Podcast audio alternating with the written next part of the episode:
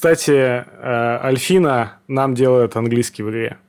То есть э, у меня английский слабый, я пишу изначально все на русском. Ну, Она нифига себе нам- вы урвали. Вот, ты, ты посмотрите. Хрена ферзи, да? Вообще. Ну, мы как-то еще на предыдущей игре, то есть нормально, то есть она эстетически ей зашла, мы как-то так договорились, ну, и сейчас со второй тоже она А, ну помогает. слушайте, раз мы здесь выебываемся, то Альфина через общего знакомого попросила меня разбанить ее в Твиттере. А у тебя на забане Вау. было? Да. Я причем не знаю почему. Я не знаю, что должна была сказать Альфину, чтобы я забанил, но... На самом деле, смотрите, смотри, как он скрыто выебнулся тем, что он даже забанил Афину, и даже не запомнил. Он это сделал между делом, типа Мало того, что забанила, она еще и попросила кого-то, чтобы он ее разбанил. Да. Охренеть. Но она попросила не потому, что ей было интересно, что я читаю, а потому что ее бесило, что все меня кого-то ретвитят, а она не понимает, что это за мудак.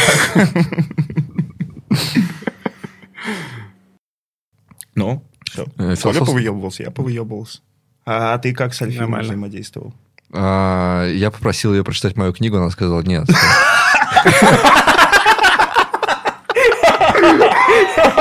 Не буду.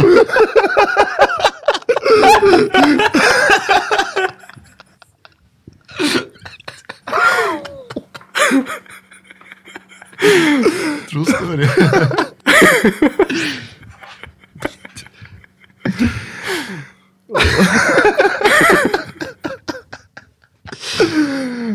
Я смеюсь или плачу, ребят, не знаю.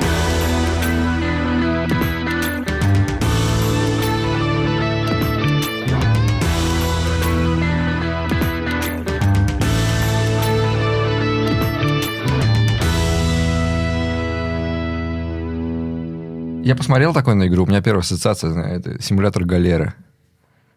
Такая патагоночка такая. Давай, выжимать из людей. Правильно Да, я понял? кстати, слушай, вот если гоночка, ты посмотрел, где вид сбоку, да? Ну, вот это, То э, там, что там, как там, деспотит, что там? как Деспотизм. правильно? Просто смотри, есть две Деспотизм, да. игры. Есть, ну, то есть, э, это хорошо, что ты не шаришь, так порассказывать можно заодно. А, Есть две игры. Деспотизм 3К, которую мы сделали там, вот она вышла в 2018. Ага. Э, Она небольшая совсем. Ее мы сделали втроем. А, это вот она она. вполне... Мгм. Да, и она вполне успешная. Она нас бы до сих пор кормила. Троих. Ага. Мы начали делать вторую игру. Сразу же... Мы так решили, ну, надо и немножко больше делать, раза в два. Естественно, она разрослась, типа, до огромной игры. Мгм. И там уже мы подписались с издателем, начали нанимать людей, и вот она вышла в ранний доступ там через два года разработки. Они как бы в одном вселенной происходят. А, Одна про то, как злобный искусственный интеллект э, выращивает колонию человеков. А вторая про то, как э, этот же искусственный интеллект уже в более, как бы, в тот момент, когда он уже захватил весь мир, он э, устраивает игры между этими человеками. То есть сталкивает этих людей между собой, Ага. чтобы поугарать. Ты хотел игру про злодея. Да? Злодеем поиграть. Нет, я хотел игру, где ты где дают шанс побыть добрым, а потом тебя все равно превращают в злодея, чтобы люди, которые добрые, страдали, когда в нее играли. Другое. Last- это почти Last of, Last of Us 2, да? Мгм. Ну, типа, что-то около того. Не, я думал, ты такой, типа, что прямо злым-злым сразу играть. С самого начала ты прям спрашивал, что прям полным пидорасом, который ходит вообще злодействует направо и налево. Ну, у нас надо людей в биореактор кидать. Прям надо. То есть ты без этого не пройдешь. Ну, типа Неплохо, того. неплохо. Вот еще закономерный вопрос. А нафига вообще делать сейчас пиксельную игру? Все же, по-моему, у нас в СНГ все давно решили. Фигачим матч 3. Про рыбок каких-нибудь. Ну, это меняется. Короче, вот если говорить про... Тут два вопроса. Пиксельную и матч 3. Потому что с матч 3 такая штука, что там на самом деле... Там куча денег, но на самом деле там не так все хорошо, как кажется. То есть э, мобильных игр выходит в день раза в три больше, чем на PC, а денег в сумме там не в три раза больше, там что-то раза в два больше, чем на PC. То есть даже если вот так в тупую совсем судить, нет такого, что мобильный рынок сейчас намного более выгодный. То есть кого-то шокирует, как это, на мобильные игры э, приносят, ну, типа, их гросс суммарно в два раза больше, чем у ПК. Ничего себе. Ну да, это уже данность. А то, что там игры в три раза больше выходят, опа, ну, то есть не так-то и веселее туда забегать. Тем более в матч 3 это рынок вообще, ну, типа, там игры каждый день выходят. А, С, с пикселями как бы такая история, что пиксель-арт воспринимается как, ну, понятно, это типа дешевая индюшатина. И в этом есть определенный, ну, доля правды, естественно, то, что там одиночки всякие, они, которые рисуют так себе, они берут, начинают делать пиксель-арт. Но при этом, если хар- игр с красиво нарисованным пиксель-артом, их очень мало. И, ну, прям действительно, их выходит не такое уж большое количество, а ниша любителей есть. Ну, есть- небольшое количество, это такое 100 в день, типа. Не-не-не, с хорошим, с хорошим пикселятом реально мало. Ну, то есть, типа, н- н- не раз в неделю, мне кажется, даже. То есть, именно с таким качественно нарисованным. При этом это одновременное ограничение. То есть, когда мы делали маленькую игру, это был правильный шаг, потому что ты делаешь маленькую игру, лучше долбить в нишу. То есть, у нас странный черный юмор, э, розовые человеки по центру экрана ебутся. Да, это ограничивает аудиторию, но типа и там пиксель-арт тот же самый, но с хорошими анимациями. Типа, это загонять тебя в узкую аудиторию, но в этой узкой аудитории нету других игр. У них ну, Блин, мало что выходит. Само по себе явление, конечно, офигенное. Что? Ну, что, типа, видеть э, авторский контент не то, чтобы для него есть место, а то, что это часто вообще единственный выход. А, это, кстати, прикольно. Ну, то есть, если, Мгм. допустим, в кино наоборот все, да? Будто Авторское бы. кино ищет себе пути существовать в принципе, оно убыточное и так далее. А О. здесь, типа, один из немногих способов быть неубыточной инди-студией, это делать подчеркнуто авторское, причем попадать именно в... Мгм. То есть, Да. даже в каком-то смысле специально отрезать аудиторию ради там узкой группы ценителей, потому что в 2К22 узкая группа — это 10 тысяч человек, которые принесли эти деньги. Клёво. Даже не 10 тысяч, дофига больше. То есть, типа, если ты хорошо окучишь узкую аудиторию, все отлично. То есть, типа, игры про поезда, например, вот Флазм делают, у, него, у них там игры про поезда они фигачат только. И с видом сверху, то есть не трехмерные, а двухмерные игры про поезда. Ага. И типа там третий у него, по-моему, выходит. И типа они вообще отлично живут. Это вот правда, да, все про геймдев, если у тебя своя студия, то это все, это 25 часов, 8 дней в неделю, ничего больше не делаешь, только все, все кранчат, все в ужасе бегают 3,5 бо- года, пока она не выйдет, а потом уже следующее. Конечно, все врут, конечно, нет. Ну, то есть, нет, я вообще не сторонник работать много, мне лень. Э, Но, Правильно. как бы это сказать, э, когда, ты не, когда я не работаю, из-за того, что я совладелец студии, когда я не работаю, у меня, к сожалению, я плохо отдыхаю, вообще некачественно, потому что половина мозга у меня, меня укоряет за то, что я отдыхаю.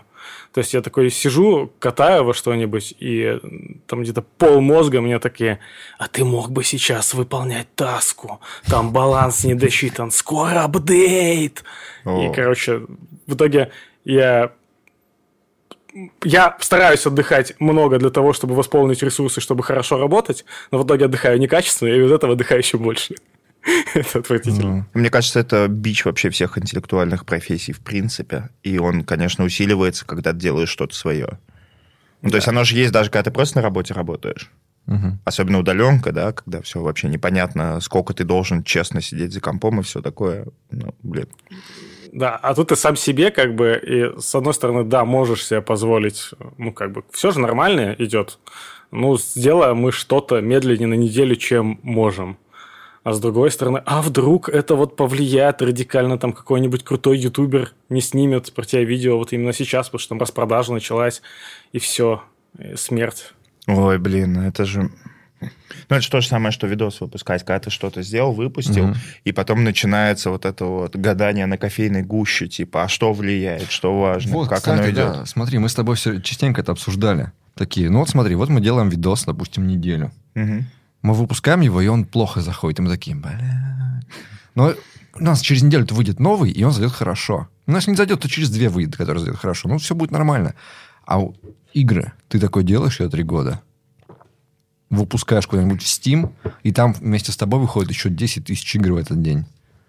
Да. И ты такой, бля. Это, это реально не то, чтобы очень часто обсуждается, но, по-моему, это главная сложность именно геймдева, когда такого вот, ну, вот в нашем формате, когда ты относительно небольшой командой, ну, там, нас, нас сейчас 7-8 человек, ты делаешь что-то, там, два года, не зная, хорошо ли у тебя получается.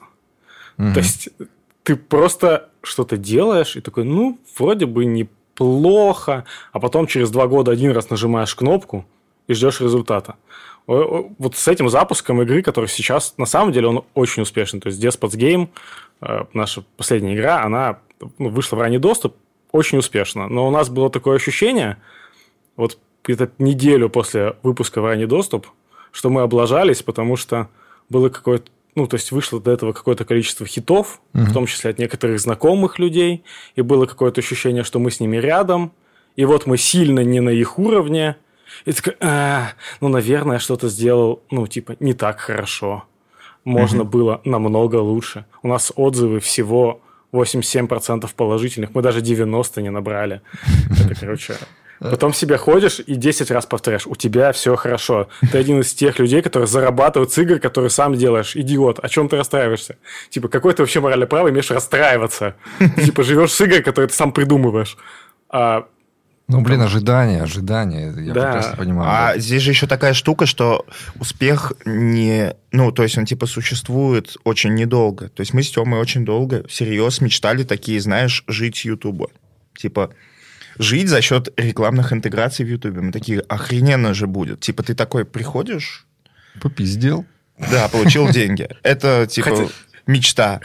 Хотя бы месяц кайфанули с этого. Да. да, слушай, да давай не будем прибедняться, ну кайфуем уже. Нет, ну мы ну, типа подкайфовываем. Подкайфовываем. Ну вот подкайфовываешь. То есть ты как бы... Нет такого, что ты такой, я достиг, я молодец, все теперь будет хорошо. Ты такой, блин, а, а что делать дальше? А как не потерять? Блин, а у них видос лучше зашел. Блин, вот сейчас просмотры стали, я заметил закономерность, они стали падать по чуть-чуть. Да, тревоги, тревоги, Как будто все в какой-то момент могут взять и решить, э, не смотреть тебя больше или не играть в твою игру или что-то такое, и ты не будешь знать, почему не будешь... Ну, то есть, вот уверенность. Да, падает, падает онлайн людей, и ты как бы знал, что он будет падать. Ну, то есть, вы вышли, и до выхода в 1.0 нет причин ему ну, расти. Он, то есть, типа, вот следующий пик у нас будет, когда мы выйдем в 1.0. Угу. Он падает, и ты прям каждый день смотришь на это чиселка и такой, м-м, меньше людей играют. Наверное, мы могли что-то сделать, чтобы наоборот вот вал увеличивался. Хотя такого почти не бывает. То есть это редкие случаи. Угу. Ну, ну ты же до выхода думаешь, что ты тот самый редкий случай, естественно. Слушай, а есть такое, что ты перед э, запуском прям морально готовишься к провалу такой, типа, ну, к провалу по своим меркам? Типа учишь себя, уже зная, что это возможно, такой специально занижаешь себе ожидания и такой, все нормально, все нормально, ну не пальнет сразу, ничего страшного, такие вот вещи. Кстати, да, прикольно эта двойственность. С одной стороны, что у меня явно были завышенные ожидания от игры, с другой стороны, я себя привык, это вот, наверное, с геймдевом именно началось, всегда рассчитывать только на худший вариант, и это доходит до абсурда. То есть я вообще ничего не планировал в своей жизни того, что будет после выхода в ранний доступ – откладывал все деньги, которые можно, например, потому что я такой, ну, один из вариантов, который произойдет, эта игра полностью обосрется, мы расторгнемся с издателем, и надо будет жить как-то. Вот, я такой, ну, вот и как бы эта мысль, поскольку никогда не покидает, она вот у меня всегда сидит в голове, я как бы, с одной стороны, почувствовал сильное облегчение, что это не произошло. Вот это, mm-hmm. это было, да. Потому что к провалу готовишься. Ну, типа, ты помнишь о том, как часто игры просираются. Это, типа, супер высокорисковый рисковый бизнес. Просто... Слушай, а сейчас э, тебе как ты вообще не против говорить? Сейчас вообще как успешно играет э, примерное количество людей? И вот такие не, купили. Не, не против. У меня есть несколько чисел, которые я могу говорить. То есть э, у нас с создателями как бы такая э, штука, что я их просто спрашиваю, так, а вот это я могу рассказать? Такие, вот это да, вот это лучше не рассказывай. Я могу так сказать. У нас сейчас больше 100 тысяч копий продано. Ни хера себе. Я такой думал сейчас, ну, типа, тысяч десять продали, уже хорошо. Ну, смотри, это так было на предыдущей игре. У нас вторая все-таки. Вторая, которая с издателем, и нас уже не три человека, как было на той, а 7-8. Ага. Вот. То есть 10 тысяч на предыдущей игре это тоже был успех. Ну, потому да. что первую игру мы сделали, мы делали втроем после работы, вместо работы, э, ну, как, как-то так. Ох. Короче, это было прям true инди. Сейчас мы уже типа студия. Если бы у нас сейчас было 10 тысяч копий, это бы значило, что мы обосрались.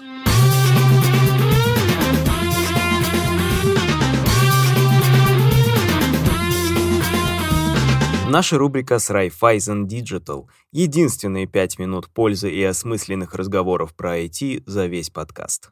Я не очень понимаю, зачем становиться девопсом, если ты можешь стать разработчиком, потому что мы получаем одинаково, у нас одинаково интересная работа, но при этом все минусы достаются вам. У вас ответственность, дежурство, вот эта вот вся головная боль. У вас есть ситуация, когда вы работаете не в комфортных, размеренных устро... Э, условиях, а носитесь там с горящей задницей и чините что-то. Зачем это вообще выбирать? Угу. Хороший вопрос, спасибо. Э, я, наверное, скажу такое, как бы постараюсь обнажить явление рынка. То есть DevOps — это фактически сейчас в некотором смысле социальный лифт вот, для системных администраторов и людей, которые чуть-чуть научились каким-то вещам для автоматизации uh-huh. и пытаются, скажем, за счет этого вот, сказать, что я теперь DevOps, и я могу, и давайте, в общем, все, поехали. Но по факту человек может не писать код, вот, ну и вообще в целом в паттернах разработки да не разбираться. Вот он исключительно будет на уровне там администратора, какие-то mm-hmm. там автоматизации мал- малые и все такое. Вот, это зачем, да, зачем это происходит? Ну вот, в принципе, вот поэтому это и происходит. Потому что люди хотят расти, как-то развиваться, все хотят больше золотами Word, и вот нужно как-то вот это объяснение, наверное, почему так происходит. Ну, то есть Но ты другой... имеешь в виду, что если ты, допустим, сисадмин, тебе кажется, что тебе легче стать девопсом, чем программистом? Ну, конечно, да, так и есть, в большей части, потому что, опять же, ну, то есть язык, да, ну, требуется же не только знание языка, да, mm-hmm. в каком-то, если ты хочешь быть действительно хорошим программистом, да, что мы понимаем под хорошим, это умение там реализовать, да, какую-то логику, которая будет сложной, с, с помощью там какого-то алгоритма, либо прочитать логическую цепочку, держа все в голове, строить там, а, скажем, распределенные отказоустойчивые там, системы, вот, тебе нужно знать намного больше, если вот эти подходы, да, там ACID, типа вот как, или кап-теоремы вот решать mm-hmm. с помощью чего ты хочешь обеспечивать все. Это, это не, скажем, нечто намного сложнее, чем просто какие-то автоматизации делать. А в DevOps, ну, то есть от человека, который так использует DevOps практики, буду так выражаться, вот, и, и технологии, то есть от него требуется в некоторой степени меньше, но есть ответственность за среду, в которой все исполняется. Ты действительно обеспечиваешь поддержку, стабильность, вот, и это тоже определенные вызовы, но как бы кто за что готов платить. То есть вы мне хотите сказать, что девопсы сейчас, люди, которые используют DevOps практики, это mm-hmm. все бывшие сисадмины просто. Нет таких людей, которые не через сисадминство пришли в DevOps.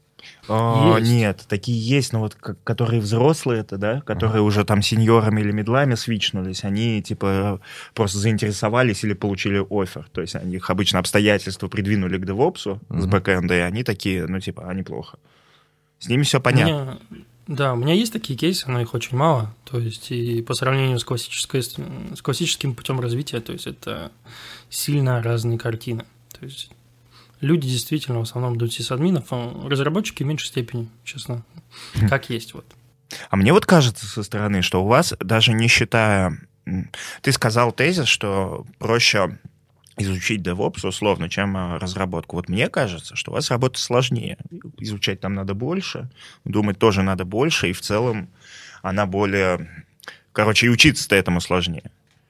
Тоже справедливо, потому что быть да, хорошим инженером тоже сложно. Ну, то есть это, не знаю, все настолько противоречиво и сейчас у меня нет точного там сказать, что да, это так, или да, это не так. То есть все слишком достаточно размазано и размыто, вот эти вот рамки, потому что действительно быть хорошим специалистом везде, это требует ну, высокой отдачи везде.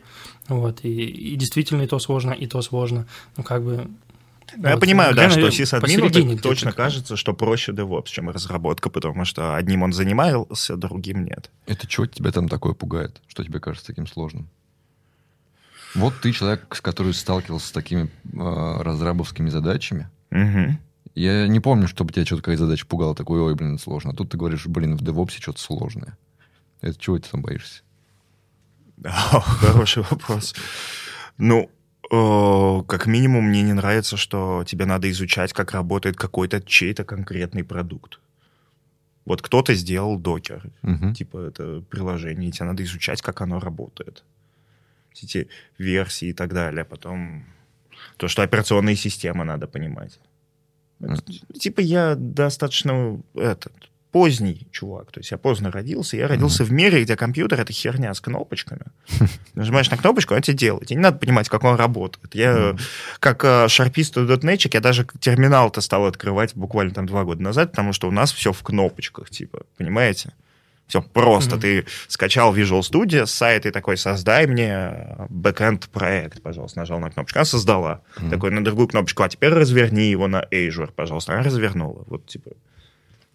Не разбираюсь я, как компьютер работает. И не надо мне. А им надо, и это проблема. Вам надо, реально?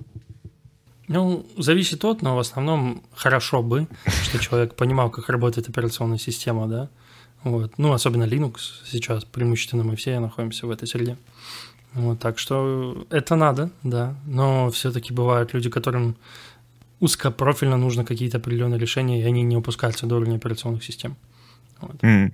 Ну, просто вот классический вопрос на собеседовании на DevOps могут взять и спросить, как работает HTTP. Ага. Как он работает? Ты взял метод из стандартной библиотеки и сказал, пошли, пожалуйста, по HTTP вот эту фигню. Вот, вот так он работает для программиста. Им надо знать, как он работает в деталях, внутри, как да, это да. устроено. Ну, в основном от нас требуют куда ответа, использование методов, вот, ну, реализация некоторые, да, инкапсулирование. Ну, все модели, я бы сказал, наверное, так.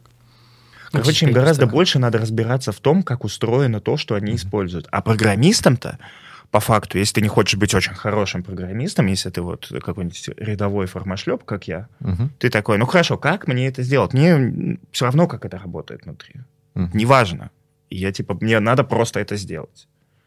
Я, mm-hmm. Это даже гуглится, как это делают, ты просто копируешь куда-то оттуда, вставляешь сюда. Ну, то есть а, у нас гораздо легче быть поверхностным и при этом mm-hmm. продолжать выполнять свою работу и не видеть в этом бед. Вот, кстати, да, у людей, которые используют DevOps практики, у них есть такое же разделение, как, допустим, программисты говорят, вот есть нормальный программист, который глубоко что-то знает, а есть куча формашлепов.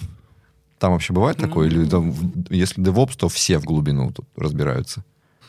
Я думаю, что это справедливо, и как для разработчиков, так и для инженеров в том числе, потому что сейчас тоже сложно сказать, что человек в чем-то разбирается или не разбирается без какой-то оценки, или пока ты его не пощупаешь, вот, или не поработаешь. И все инженеры тоже делятся на, на разные категории, так сказать. Вот, но надеюсь, вот, мы можем помочь сделать это лучше, вот, чтобы у нас были все молодцы. Вот когда говорят кубернетис инженер, это что-то такое обидное в сторону формашлепа? Да, это уже, это уже мемчик. То есть это значит, что ты знаешь, как работать с кубернетисом, но не знаешь ничего другого. Вот. Ну, потому что сейчас приходит, говорит, ну, я знаю кубернетис, вот я могу рассказать вам. Ну, держи свой четвертак, пожалуйста, вот, и, и все, и, и больше ничего не требуется от человека. Как у нас React-программист. Mm. И вот когда ты админ еще, и ты думаешь о том, что тебе будет проще изучить DevOps, чем идти в разработчики, но ты же знаешь, чего это тебе будет стоить. Вот тебе mm-hmm. сейчас будет чуть-чуть попроще, но на тебя свалится вот этот вечный давящий груз страшных багов, которые надо очень быстро чинить, и вообще всего этого. Это оно, оно того стоит? Ну, цена, наверное, определяется желанием каждого. Вот. А делать это ну, наверное, все-таки стоит, я думаю, потому что, ну, оборачиваясь назад, да, то, что прошел я и, допустим, свой путь личный, да, тоже мой путь, допустим, классический был тоже от администратора там и специалиста техподдержки до инженера ведущего и с последующим ростом.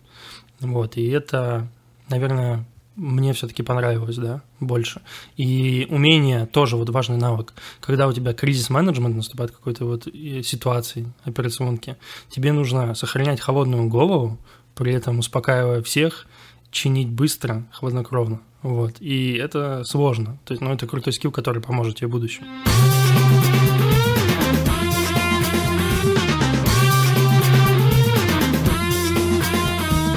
Все, кого я знаю, мечтали делать игры в какой-то момент. Представляли себе, как они будут модернизировать те игры, в которые они играли, там, придумывали игры и так. Все такие думают, что это, типа, что вот если получать деньги за это, это будет оно. То есть ты будешь получать удовольствие всю жизнь и, и получать за это деньги. Вот оно так? Слушай, у меня, наверное, у нас такой иллюзии не было. Все-таки я же как раз-таки не шел, типа, вот с детства мечтая делать игры. Как раз-таки вот нет. То есть я же прямо упомянул, что я писать, писать хотел. Uh-huh. То есть на косплей какой-то там потратил кучу времени. А, вот я же в игры пошел... У меня был заход, короче, я сделал 4 поделки на Google Play, ну, то есть мобильных, дурацких, э, тоже вот вообще как хобби. То есть я их поделывал какие-то, кому-то нравится, прикольно. Это была не особо коммерческая история. Забыл об этом. Я такой считал, что я серьезный инженер. Вот мне нравится копаться в железяках. Работал я с Linux. У меня... То есть я был и не сказать, что админ, не сказать, что DevOps, ну, короче, такая специфика. Но неплохо, короче, разбирался в том, как Linux внутри устроен, мог на питоне что-нибудь написать. И вот, короче, вот поработал в одной конторе больше трех лет, мне там нравилось, но постепенно все хуже и хуже становилось, меньше нравилось, и как-то там роста не было, потом контора начала подыхать, и вот пошел по другим, и вот вот я уже, сколько там, 2015-2016 год, я в какой-то конторе, где я точно на своем месте с точки зрения скиллов. Э, тут куча интересных железяк, очень... Они телевизионные американские железки, которые очень старые, слабые, и нужно, чтобы на них работали всякие хитрые новые штуки. И это в целом инженерно интересная задача. То есть я, я например, кайфанул, когда мне надо было перепрошивать девайс через джек 3,5 мм. Ты типа втыкаешь наушники в девайс, а с другой стороны втыкаешь э, там USB, типа в компьютер, и там Фига себе. коннектишься к нему. Это было типа прикольно. Я получаю 80 тысяч, типа хорошие там деньги для того года для меня, для там возраста. В 16-м ты я... просто космический. Норм вообще. Вот. И я через неделю на этом месте работы вообще не могу работать. Я типа прихожу, а это еще open space, и я вот не могу заставить себя делать то, что мне надо делать. И типа вот вообще никак. При этом я еще не знал слова выгорание. Я типа такой, все, кажется, я сломался. Типа, что делать? Э, э, отсиживаю штаны, дико страдаю, жду, когда меня будут отчитывать о том, что я ничего не сделал, а я не понимаю, почему я ничего не сделал. Вот, и такой думаю, а какие у меня отступные варианты есть? Типа, я... Что я могу вообще делать, э, чтобы деньги зарабатывать? Я еще, как бы, опять же, про выгорание, типа, я не очень понимал, я постоянно как бы себя обманывал. То есть, типа, такой, Наверное, это временно. Вот сейчас пройдет. Типа, ну, там, отдохнуть надо. Ну, как, как ну, понятно, короче, всякие такие штуки. Э, и вот у меня спасительной палочкой было то, что вот, ну, кажется, у меня вот есть четыре поделки. Может быть, я сейчас резко сменю деятельность, и место я не был абсолютно уверен. Типа, я, может, резко сменю деятельность, может, полегче, полегче будет, типа, нормально. Вот. И я пошел, типа, с этими четырьмя поделками, такой, типа, а что там в геймдеве? Ну, программистом я, блин, написал на GameMaker е. Это, типа, вообще не, ну, это не опыт, то есть mm-hmm. это не нормальный движок. А кто там еще есть? Кто там вообще придумывает игры? О, геймдизайнер называется. Вообще ничего не шарил. Типа, послушал после этого пару подкастов, что-то чуть почитал, пошел откликаться на собеседование. И меня куда-то взяли. За 40 тысяч. То есть, я получал 80, стал получать 40, но, типа, взяли. И я младшим. Э, Причем мне повезло, там был такой момент, что я прихожу, и первый, с кем я общаюсь, это серверный программист. И мы, он, мы с ним болтаем, он узнает о моем бэкграунде.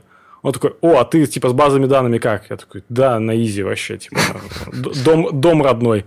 Он говорит, слава богу, у нас админка кусок говна, типа, я ее ненавижу. Мне заставили ее писать, он пишет на Go, он ненавидит, ненавидит админки. Давай, ты можешь вообще все делать в базе данных? Ну, типа, просто давай мы не будем поддерживать админку. Я такой, ну да, мне норм, типа. А, я причем еще да. не, не знал, на что я себя обретаю, обрекаю, как бы. Ну, я такой сходу, да, мне нормально. Инструмент, который инструмент тот сделал для геймдизайнеров, был хуевый, его никто не хотел развивать, да. а он мог без него напрямую делать. И вот. Понятно. Да, да, да. И он, а он реально, ну, типа, он, его, он там маленькая конторка мобильная. И он, короче, типа, ему нужно весь бэкэнд делать и админку. И он ее ненавидит, типа. Э, и он в итоге за меня дико впрягся перед директором, типа, это супер чувак. Вот. Вот я попал, и и действительно стало норм. То есть, типа, все стало на свои места. Я такой, о, прикольно. Серьезно? Так сработало? Да. Да, то есть, э, короче, я могу уже только постфактум пытаться рефлексировать, э, но как будто бы мне не хватало, во-первых, организационных задач. Я, типа, был молодой. Мне не, не, непонятно, где мне было войти, становиться начальником. Вот. А геймдизайнер, даже вроде бы он не руководитель, но ты постоянно между людьми бегаешь и как бы ставишь другим таски. Ты как бы не начальник, но таски ты им ставишь. Такая странная ситуация. Но вот мне вот эта штука, меня она драйвила. То есть, когда я знаю, что кому-то нужно к определенному сроку, чтобы я ему сформулировал, что ему нужно делать, мне это делать не лень почему-то. То есть, э, я такой... И и хоп-хоп-хоп, и как бы, и нормально. Ну, пиздить ты мишки есть... ворочать, да?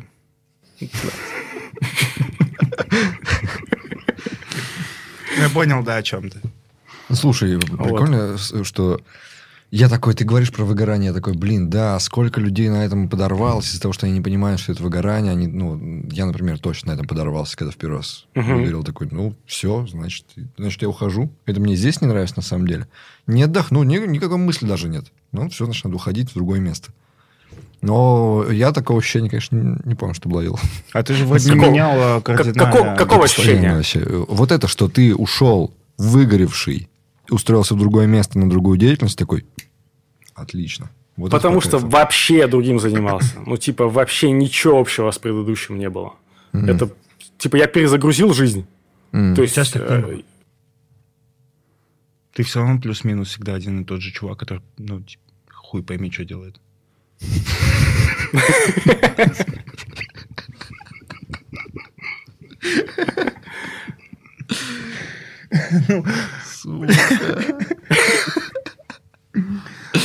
Да, да. Вот, вот ты и выгорел от этого, да. Может Но- быть, но надо чем-то заняться, да?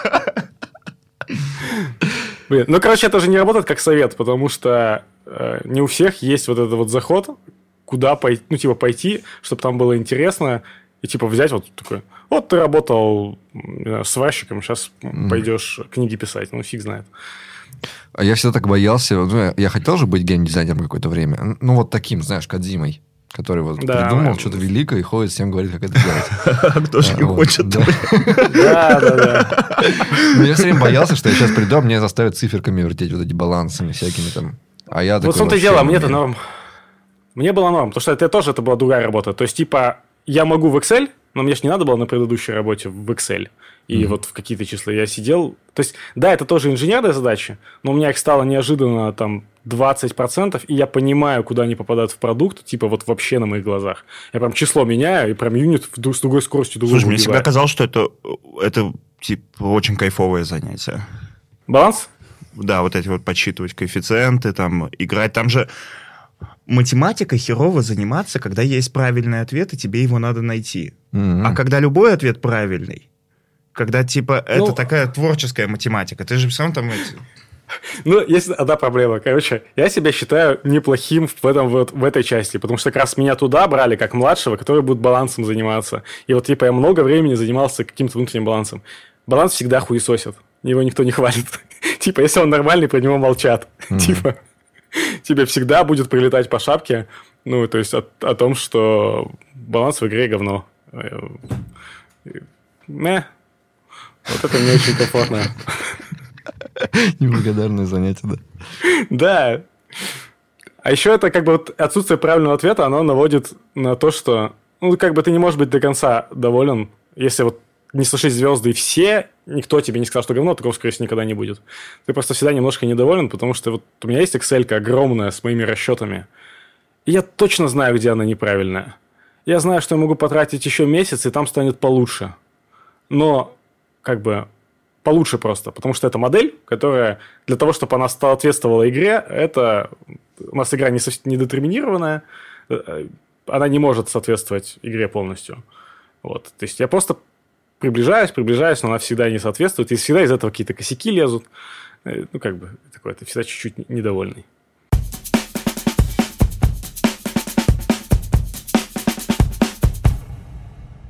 Эй, Фил. Эй, Артем. Мгм. Сегодня у нас рубрика «Масштабирует» от Selectel, самого быстро растущего облачного провайдера в России. Но сегодня тебе придется непросто. Настал тот самый страшный день, когда из твоего любимого C-Sharp выпилили все методы коллекций. Меня Расскажи, как ты проблемы. будешь делать их заново. Так, ничего сложного придумывать не буду. Пойду, бахну статический класс Collection Extensions. Судьба C-Sharp на тебе висит. У него будет куча методов, типа стандартных реверс, skip, take. Все их реализую руками. Каждый из этих методов будет принимать I, а, INumerable, отдавать INumerable. Все. Захочешь что-то сделать с коллекцией, просто идешь, подключаешь мой, мою либу или мой класс, вызываешь его, кормишь его, ему свою коллекцию, говоришь, что с ней делать. На дженериках. Хорошо, начало положено. Теперь мы хотим, чтобы программисты могли расширять твои эти методы, не нарушая общей семантики. М? Тогда у меня большие проблемы. Как всегда. Статический класс для этого вообще не подходит. Все всегда очень Мы сложно. сделаем инстанцируемый класс, Так. и люди смогут его наследовать и добавлять к нему все, что захотят, обвешивать его чем захотят, но использовать будет неудобно. То есть тебе придется, когда ты захочешь поманипулировать своей коллекцией, создавать инстанс либо моего класса, либо своего наследника, ему уже скармливать эту коллекцию, вызывать на ней один из методов и получать свой iNumerable. Костыльно, но сойдет. Ну, ну да, но это неудобно. Каждый раз вспоминать, как это класс называется, эти цепочки вызовов. В общем, нет, делай что-то. Никакого силикона за такой ответ. Все так. Но правда в том, что я знал правильный ответ и не хотел плагиатить у тех, кто эти коллекции уже сделал. Слушай, сделай хорошо. Я не- Ну, ну, тогда не мы просто сплагиатим. Мы что сделаем? Мы возьмем, в C-Sharp есть классные extension методы. Мгм. Это такая штука, ты можешь к любому там стороннему классу взять и присобачить метод в своем коде. Я создам свой статический класс с кучей методов расширений класса, точнее, интерфейса enumerable. И тогда любой чувак, который подключит мой, класс к своему проекту, возьмет свою коллекцию, после нее напишет точечку, и после нее возьмет любой из этих методов. Все будет очень красиво. Цепочки, там, вся фигня. Шикарно. Оно так, собственно, и есть сейчас.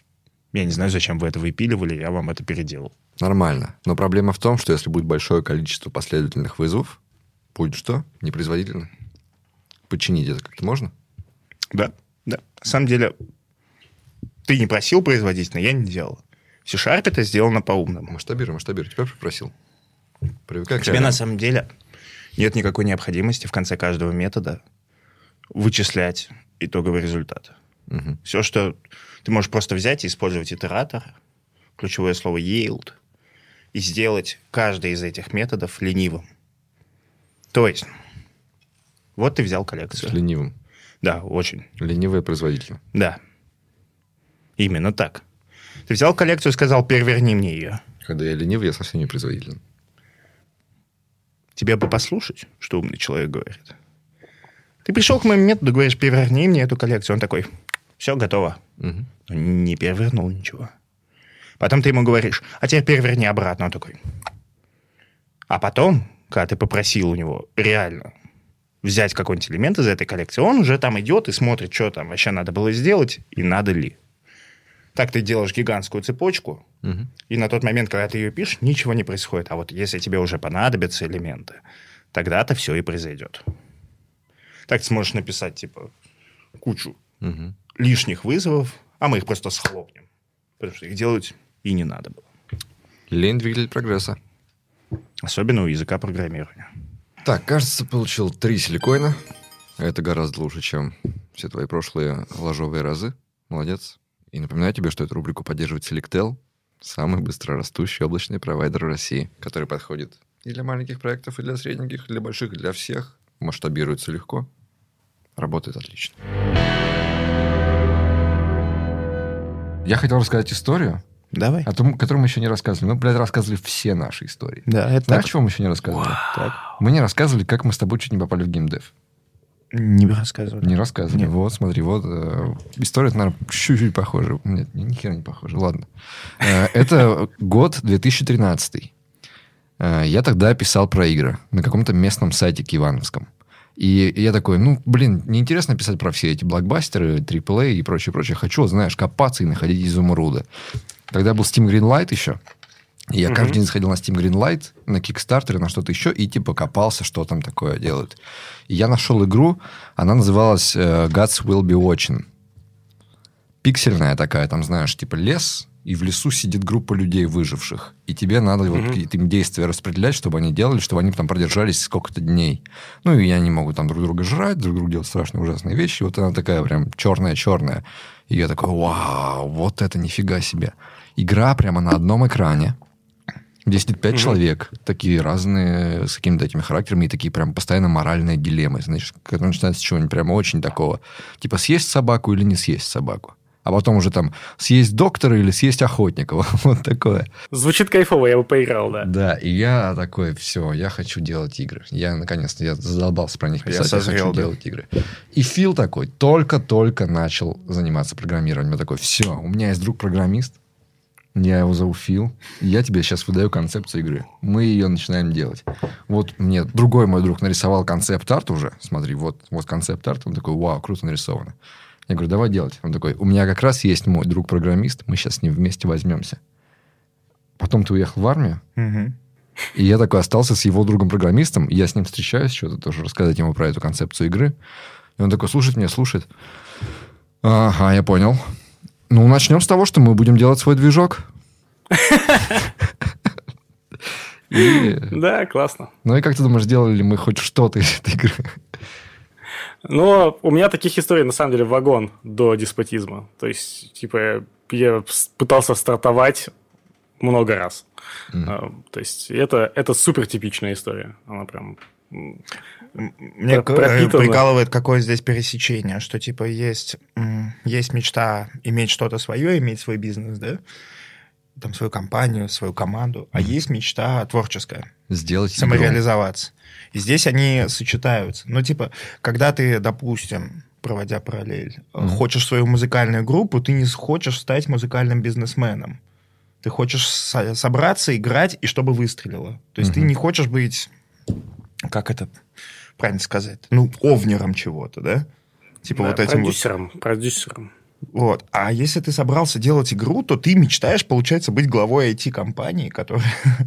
Но у меня вот ты-то не мечтал, да? То есть у тебя чисто творческая мечта. Но она была странная, знаешь, в чем?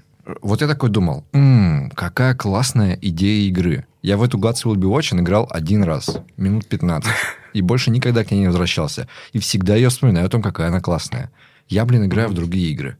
Но когда я начинаю думать о том, что бы я сам хотел сделать, я вот хочу какую-то такую, знаешь, авторскую пиксельную индюшку, где на одном экране камерно очень что-то происходит такое вот тяжелое. Вот такую теперь я хочу. Но я бы никогда в жизни не стал в эту игру играть. Ужасно. Лучше, Ну, конечно, делать то, во что сам играешь. Э, Я играю в пиксельную дешатину и делаю пиксельную дешатину. Это кайф, да.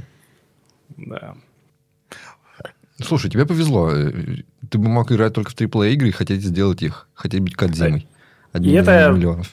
Да, и как бы так- такого много, то есть э, огромное количество именно начинающих э, студий именно разваливаются из-за того, что они как бы... Вот они играют, например, в- только в РПГ, а тут решили сделать маленькую инди-игру, и они делают фигню, потому что они сами в них не играют. Либо они пытаются сделать огромную РПГ, и просто у них ничего не получается. То есть э, тут еще вот момент про нишу, типа вот циничность. Но на самом-то деле я просто играю в такие игры, и поэтому мне норм. То есть я как бы шел Мгм. туда же, куда играю. Вот так. Клево. Здесь очень, рогалики. э, знаете, старая дилемма, когда ты такой, либо ты делаешь контент, пытаясь угадать, что хотят получить, Мгм. либо ты визионер и делаешь то, что делал бы для себя, и типа, и тогда все круто. Прикол в том, что явно работает первый. Не, нифига. Вообще, короче, очень сложно. Я до сих пор для себя не понимаю. Я себе, я вот, короче, сейчас на оперировании уже игры, то есть она уже запущена. Я постоянно делаю то, что мне кажется лучше для игры, а не то, что я хочу увидеть, и не понимаю, правильно ли это делаю, потому что вот перед глазами есть пример, есть такие чуваки, Four Quarters. Это они выпустили Don't, а, Don't Touch Anything, по-моему, называется их предыдущая игра, она давно уже вышла. Супер популярная индюшатина. И через много лет, через 5 или 6, они выпустили Loop Hero, который вообще Мгм, просто взорвал. Знаешь, да, Loop Hero? Да. Вот. И а- я с ними общался, и они вообще панки. Им вообще на бизнес вообще плевать. А у них две супер успешные игры, они вот с них... Ну все, им типа, им не надо больше работать. Они ну могут тут, тут смотри, Коль, как это же очевидно. Типа, если ты играешь визионера, который такое делаю, как я хочу, Мгм. и при этом то, как ты хочу, хочешь, сработает. Ну, типа, если ты гениальный сценарист, то ты будешь писать сценарий как хочешь. А если ты не гениальный, ты такой, а, окей, там семейная комедия работает вот так, вот так, вот так. Да, все так, но как будто бы... Ты же никогда не знаешь, момент- какой ты. В, как- в какой момент ты должен себе признаться, что я не гений? Ну, то есть, как бы, когда вот этот момент должен наступить? И должен. Потому что у меня... Да, то есть у меня как бы есть какое-то... Вот э, недавно мы делали патчи, то есть э, я такой, так, я чувствую, вот я сейчас сделаю маленькое совсем изменение, и всем понравится, и у нас сразу все круто будет. И я прям продавил, что его сделал. Естественно, получилось полное говно. То есть там куча, куча, куча старожилов написали, блин, это ужасный патч, мы этот месяц играть не будем, пока вы это не откатите. Блин. У А нас это игра что же- сезон- сезонная, ну, типа, с новым сезоном откатываем. Болезненная штука, да, когда в процессе делания аудитория влияет. Ну, типа, это, это чисто новая история. Да, кстати, как ты к этому относишься? Слушай, во многом легче стало. То есть и хуже, вам, то есть опять же, то есть сейчас мне стало сложнее с тем, что я не меньше творчеством, то есть как бы ты уже пытаешься угадать, как на 2% повысить отзывы, какая-то такая А. бизнес-история. Да, с другой стороны, фидбэк получаешь быстрее, и пропала вот эта вот штука, о которой я жаловался в начале. То когда ты два года пилишь в пустоту, не получая фидбэка, да, ты вот художник, сидишь, рисуешь свою картину, но в душе не ебешь, она вообще нормальная или нет. То есть сейчас как бы вот сделал, месяц вы что-то пилили, фишку вы, фичу выкатили, получили обратную связь от аудитории. Это стало больше похоже, наверное, вот на выпуски подкаста, например. Э, Свои плюсы, свои минусы есть, живем. Но при этом, Ну- да, ты их слушаешь, подстраиваешься, все вот это. Да, Хотя да, да. мы И то мало есть ты слушаем, никогда- то есть- Ты даже а- не понимаешь сам, короче, ты сейчас подстраиваешься, или это просто твое видение. Потому что ты же постоянно читаешь их фидбэк, и э, ты уже не отделяешь, короче, это они так хотят, или ты так думаешь, что будет лучше. Тема очень классно э, сказал как-то, что типа они понимают, их надо слушать, что им не нравится. Ну, то есть вот им не нравится, и это они понимают. А что именно им не нравится, они ни хера не понимают. И, то есть, грубо говоря, если Именно. всем не нравится, что ты делаешь, то тут что-то не так. Но не то, что они говорят, потому что они... Советую игроков абсолютно, ну, типа, из этого очень тяжело вообще. общаться. Изначально мы были супер открыты, и я супер открыт, я постоянно общался с, с игроками. Сейчас их стало довольно много, и они постоянно всякую херню советуют. Объяснять им очень тяжело, что они советуют херню.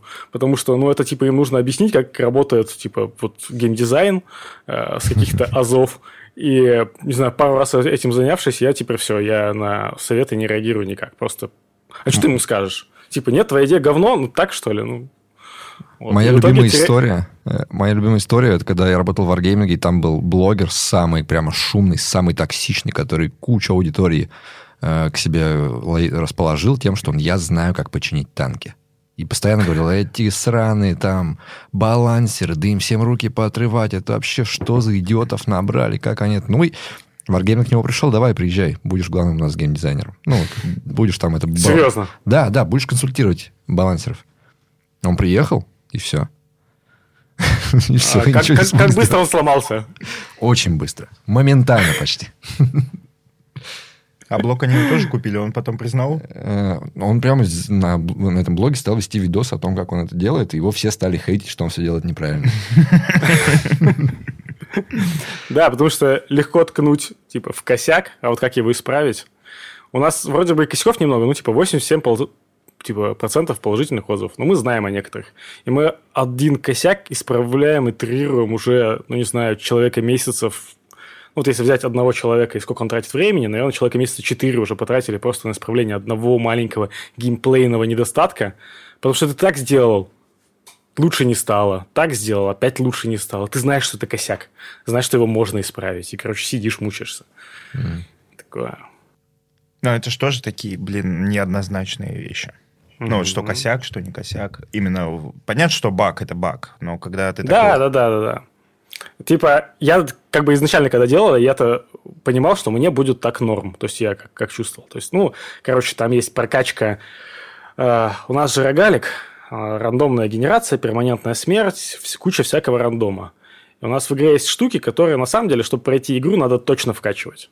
И они не случайные. Ты заходишь в окошечко, и вот там тебе нужно по ходу игры весь вопрос, когда ты нажмешь эти кнопки. На третьем уровне, на пятом уровне. Но тебе стопудово надо вкачать ХП, например. И я, для меня это хорошее решение, потому что я такой думаю, игрок начинающий этого не понимает, а он поигрывает. Потом он понимает это, начинает это делать и выигрывает. Я такой, профит, круто. Ты на такой, типа, ты как будто разгадал игру. А юзерам это не нравится. Типа вот прям 50%, а это много. То есть 50% молчит, а 50% говорит, что это решение говно.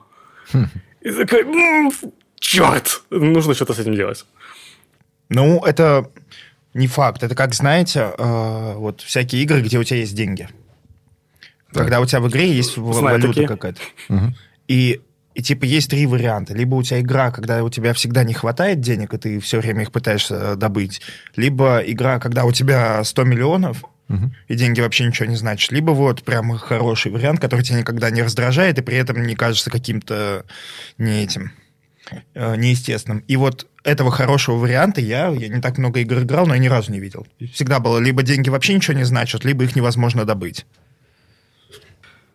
Ну, так это ж плохо. Ну, типа, надо стремиться к этой середине. А при этом в жизни, в жизни, например, у нас э, нет баланса. То есть у нас есть люди, для которых ничего не значит, и есть те, кому их невозможно добыть, которые только и делают, что за- которые реально всю жизнь занимаются тем, что пытаются заработать себе на следующий месяц. Ну, то есть, Ну, ты же знаешь, что в жизни баланс сломан, и типа... ну да, да. и это плохой геймдизайн, не надо ему следовать. Да, сейчас такое Это смотря какая жизнь. сверху. Давай, давай, расскажи, как. Поди, в- по это. ну, Умный, да?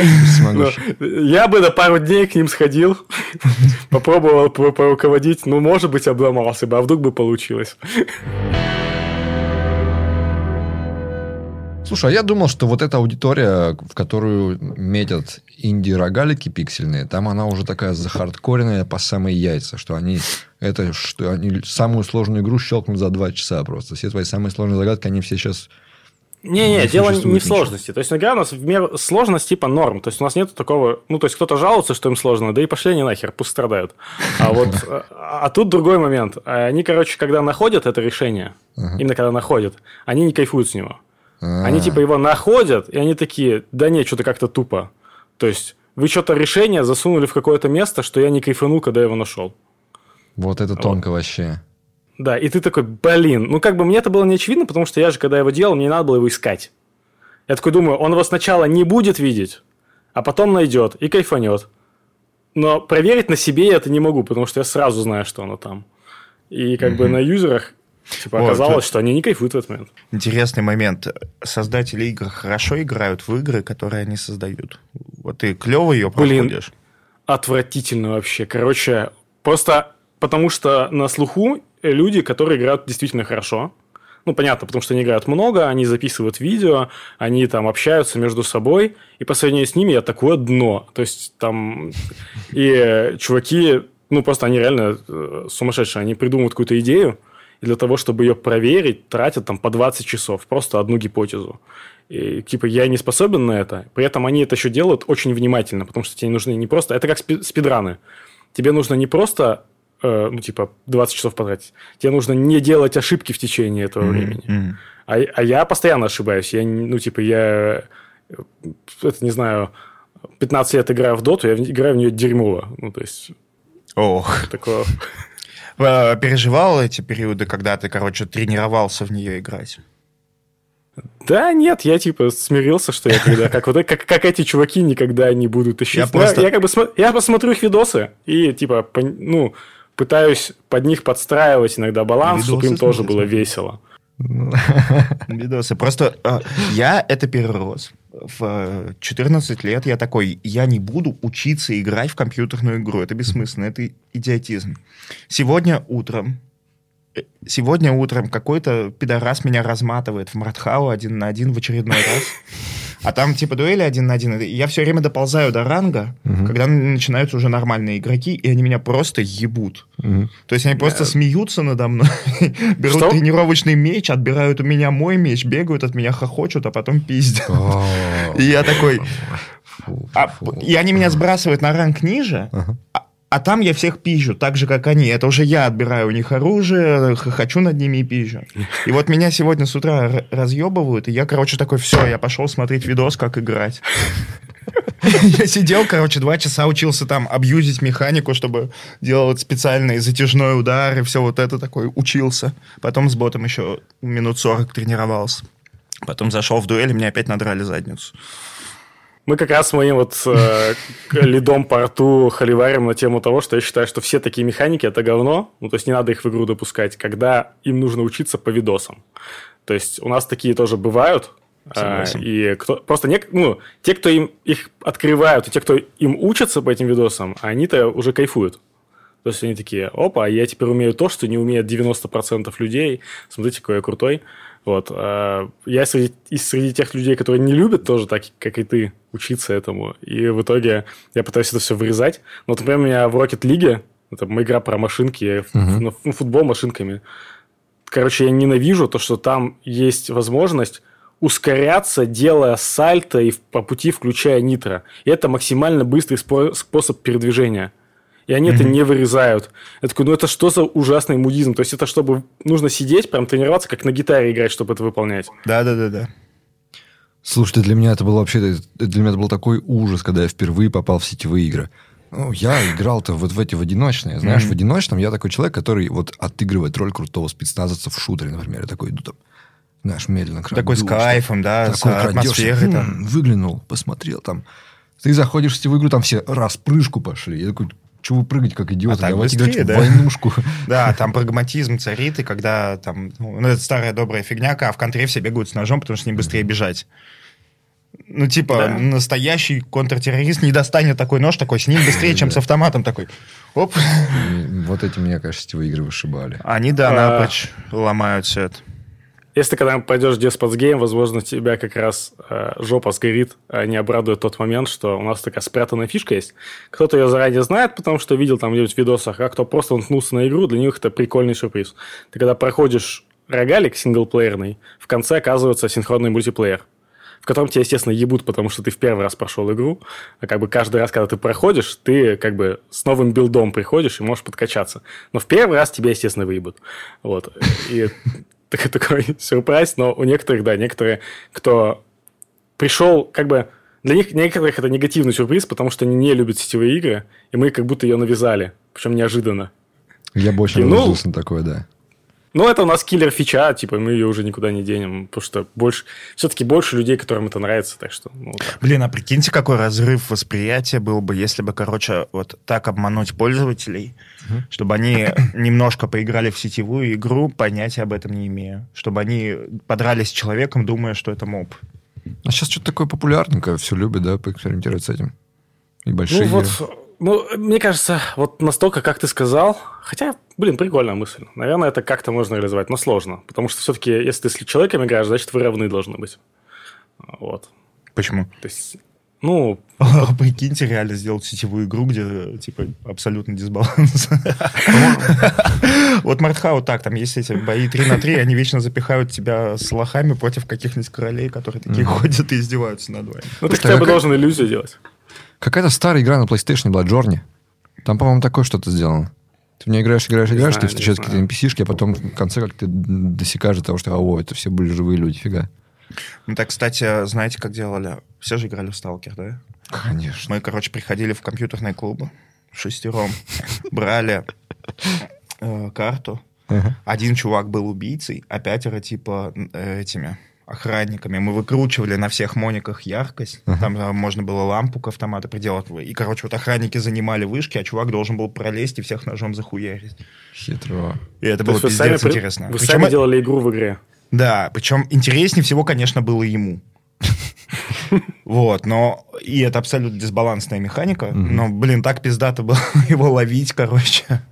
То есть ты прикинь, ты такой водишь этим фонарем по карте, такой херак увидел, как э, твой друган ползет к э, другому охраннику, взял его, пристрелил.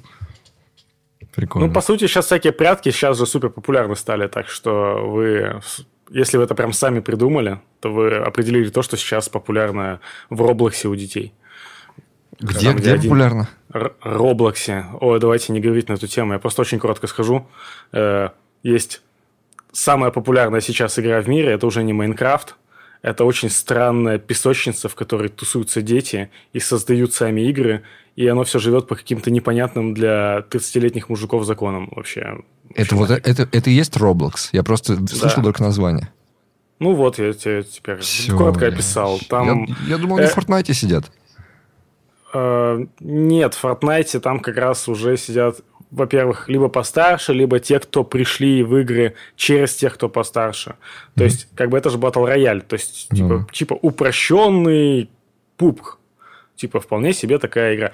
А Roblox это штука, в которую взрослый человек не может играть. Ты типа, вот я наспор, вот ты, ты потратишь три часа, mm-hmm. э, и ты не поймешь, как там фан получать. То есть не сможешь даже статью написать и объяснить, как там другие дети получают фан. То есть только если ты пойдешь видосы их смотреть, тогда может быть. А если сам попытаешься зайти, ни черта непонятно, какой-то ад.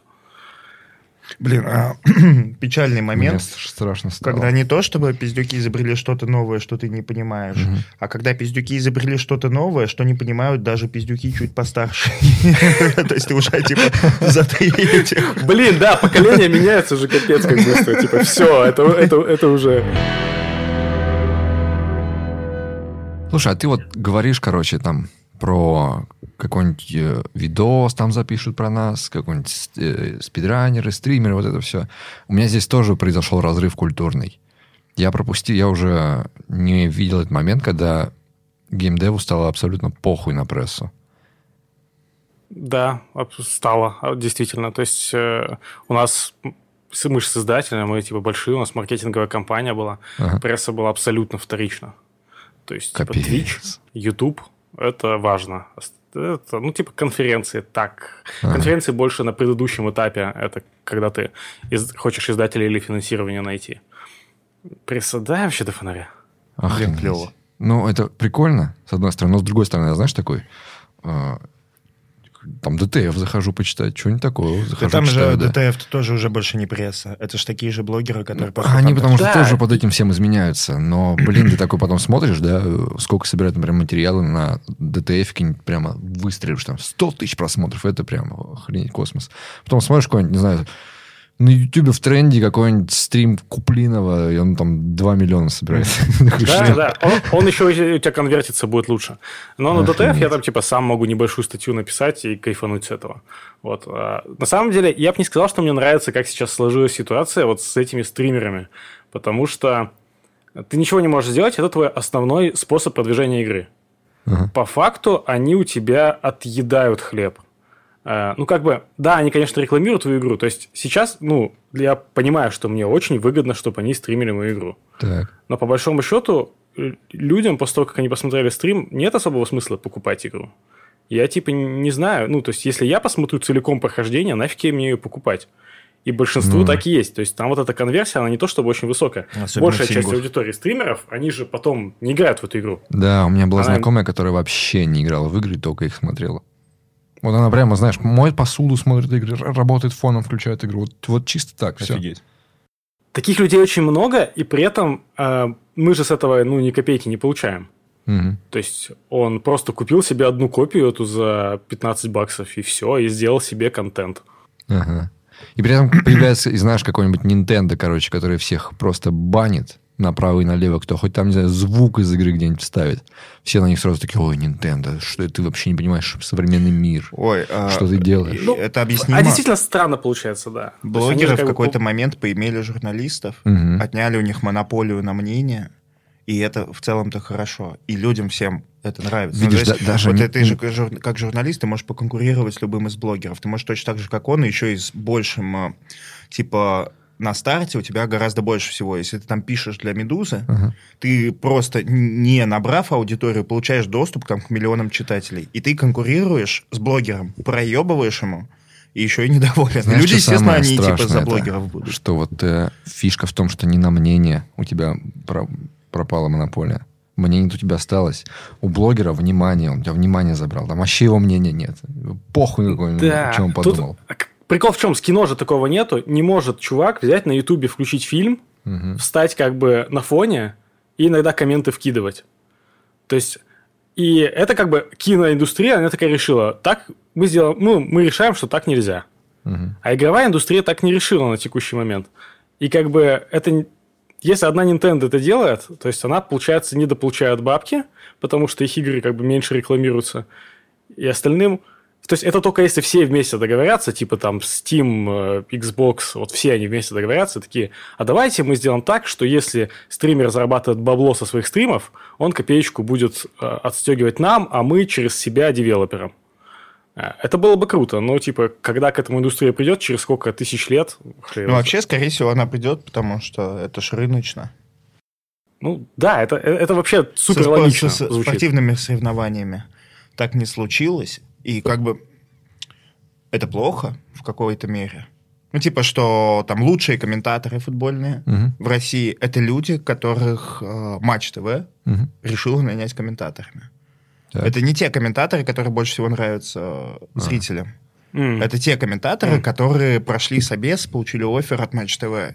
То есть это не рыночный журналист, который пишет про игру. Это чувак, который пришел и устроился. Он не проходил, грубо говоря, Естественно, отбор за внимание. Да, да, то есть он не, не, не получил аудиторию. Блогер-то ее получил. Даже если он стример и так далее, он ее типа...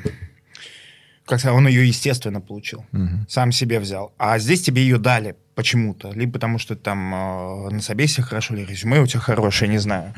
И, короче, для разработчиков выгодно одно, а для зрителей, наоборот, выгодно другое. Да, я просто думаю о том, что в итоге и зрителям тоже было бы выгодно, если бы, смотри, вот ты запускаешь стрим, у тебя есть эти 300 зрителей, плевать, ты никому ничего не, не должен.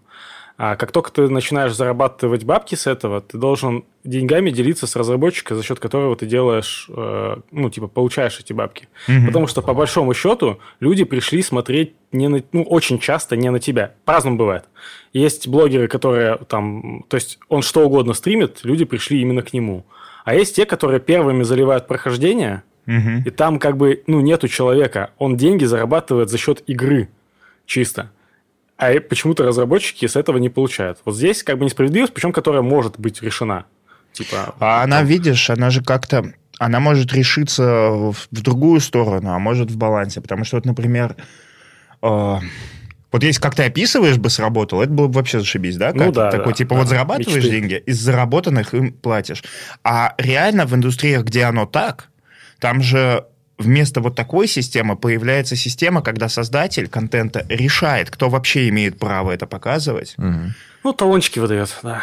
Он решает, сколько ты будешь платить и так далее. И как бы и получается еще больше отстой, когда там, грубо говоря, монополизируют. Ну, Не, и это- стример это будет- скажет, э, я же рекламирую вас. Я вот вам внимание, фокус внимания перевел на вас. Я им управляю. К вам пришли люди, купили у вас. Вот это все. И отстаньте от меня. Ну, да. Да. Ну, то есть сейчас, естественно, говорю, не, не идти к блогерам. Более того, я конкретным блогерам, которые нас стримят, я, конечно, им благодарен, наоборот. То есть, типа, очень круто, что вы это делаете, что выбрали нашу игру, а не другую. Мгм. То есть, на в каком-то таком глобальном плане. Ну, как бы. Как-то Ну да, здесь Это- хорошая тонкость, о которой ты сказал, пришли люди на игру или пришли на человека. Да. Разница есть. Но Но в целом то, что журналисты проиграли, это очень здорово, потому что мы долго жили в мире, где просто два-три издания в стране решали, кто и что, о чем будет думать, э, обладая полностью монопольным правом распространять информацию. То Там есть- знаешь, в чем было самое херовое, как мне кажется? За что вот они поплатились? То, что они ну, не решали, на кого они будут подсвечивать, не подсвечивать, они вот отрабатывали какую-то... Они сами были на поводу какой-то, знаешь, повесточки. Не повесточки, а вот центр внимания. Например, надо писать про большую игру. Выходит э, самый AAA. И вот мы про 10 AAA игр напишем. Все, что не AAA, нам вообще посрать. Вот делают какие-то Да. инди-игры, идите в жопу, нам вообще не до вас. Нам, ну, как раньше, знаешь, журналисты же высокомерно раньше от- открещивались от всех э, разработчиков. Типа Ну, разработчики понятно, потому просят, что у тебя, «Напишите». типа, если у тебя в AAA коэффициент успешных игр, типа, удачных, э, Да. там, 50 на 50, условно, из индюшатины там одна из тысячи. И сидеть в этом копаться, это же очень большой ресурс надо иметь. Вот. Да, Они не, не так, как ты, короче, делали. Они так не делали, никто. Нет, им- он говорит, у меня этими играми вся личка завалена, ебало про них писать, мне еще играть, я лучше в Assassin's Creed поиграю. Вот, пожалуйста, пошел ты в жопу, теперь тебя блогер, блин, сделал. Слушайте, а вы думаете, это э, только... Ну, то есть, мне кажется, журналисты в принципе проиграли блогерам не в геймдеве, а вообще.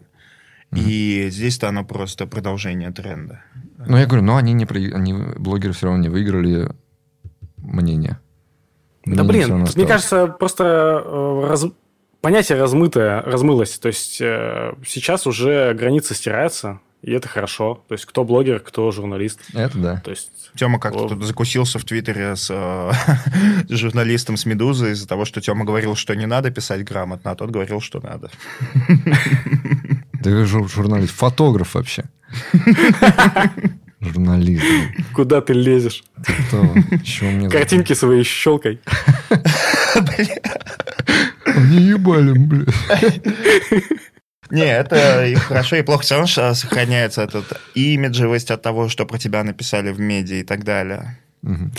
Всякая Ну, закрытость. То есть ты можешь делать свое медиа и не говорить, сколько у тебя просмотров, типа, да, а на Ютубе тебя все посчитают.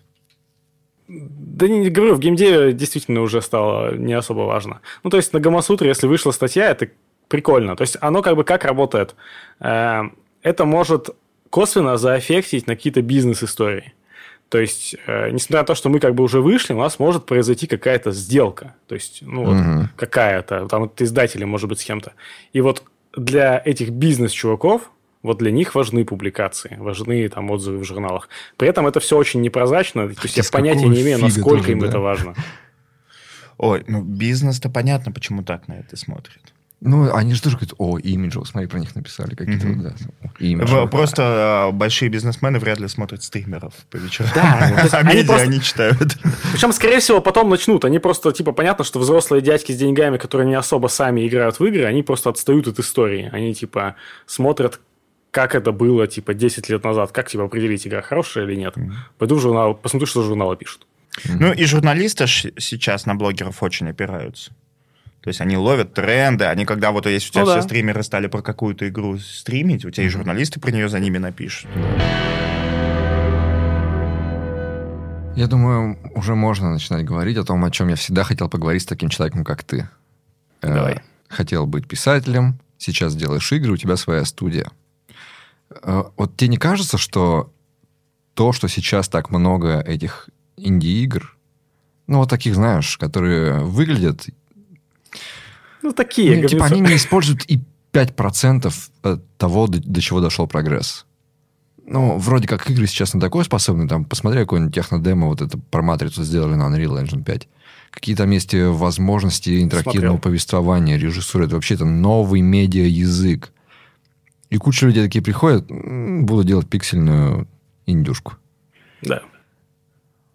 Не вопрос. парит Где такое? вопрос? Ну, не парит ли тебя это что-то такое Э, нет, потому что я немножко иначе на игры, игры воспринимаю, потому что вот эта вот AAA-индустрия, она сформировала некоторый шаблон в голове, когда говорят «компьютерная игра».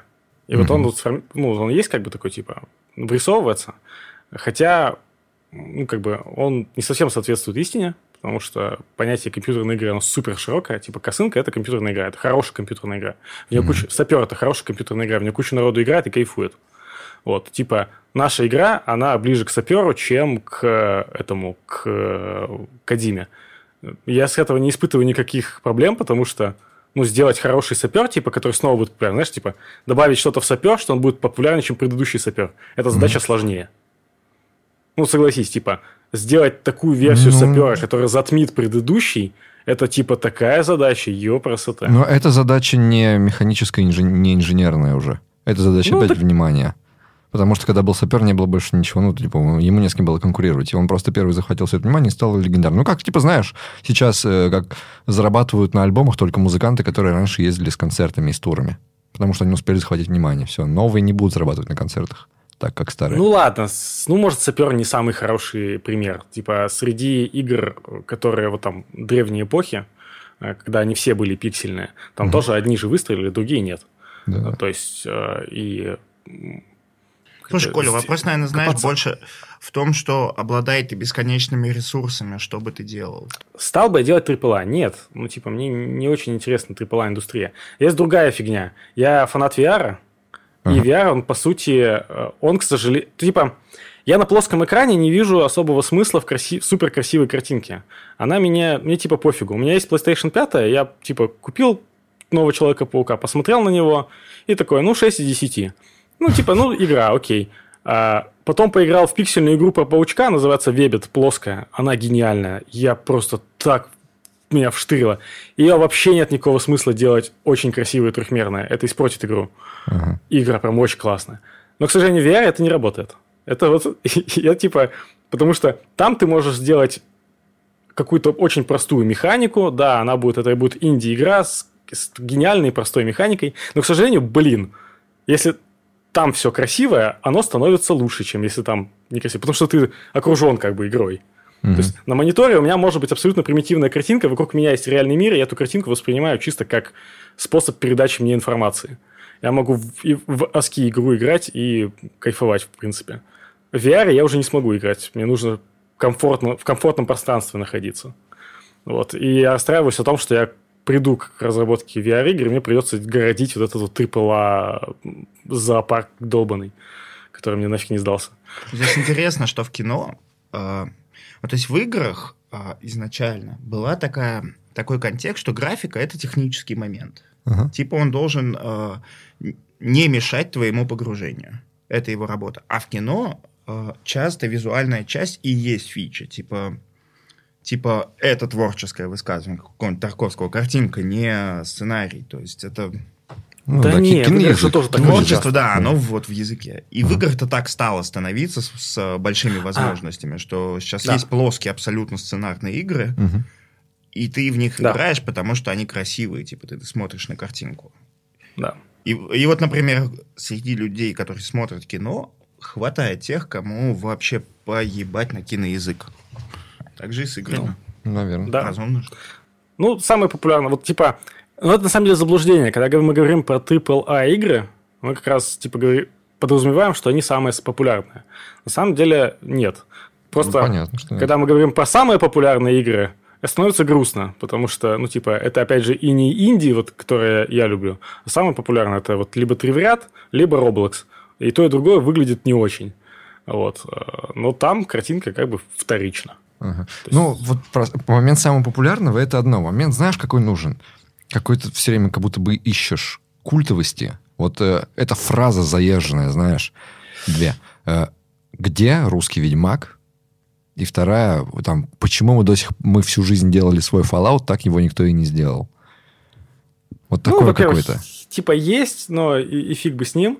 Ну, короче, от русскости, мне кажется, я уже отошел, в том смысле, что я воспринимаю геймдев интернационально. Вот. Мне, мне довольно так и пофигу, типа, что вышло.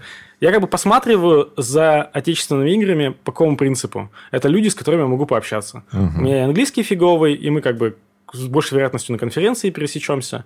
С ними больше вероятность закорешиться. С этой точки зрения я как бы... Но не более того. А этот... Блин, там еще какой-то поинт был, который хотел сказать. Ну, слушай, я говорю больше не для из-за того, что вот я там патриот, давайте там русскость на мировой про большие игры. Не для этого. А чтобы, знаешь, мне всегда хотелось, чтобы у нас э, здесь была большая игра, чтобы люди могли идти туда устраиваться, работать.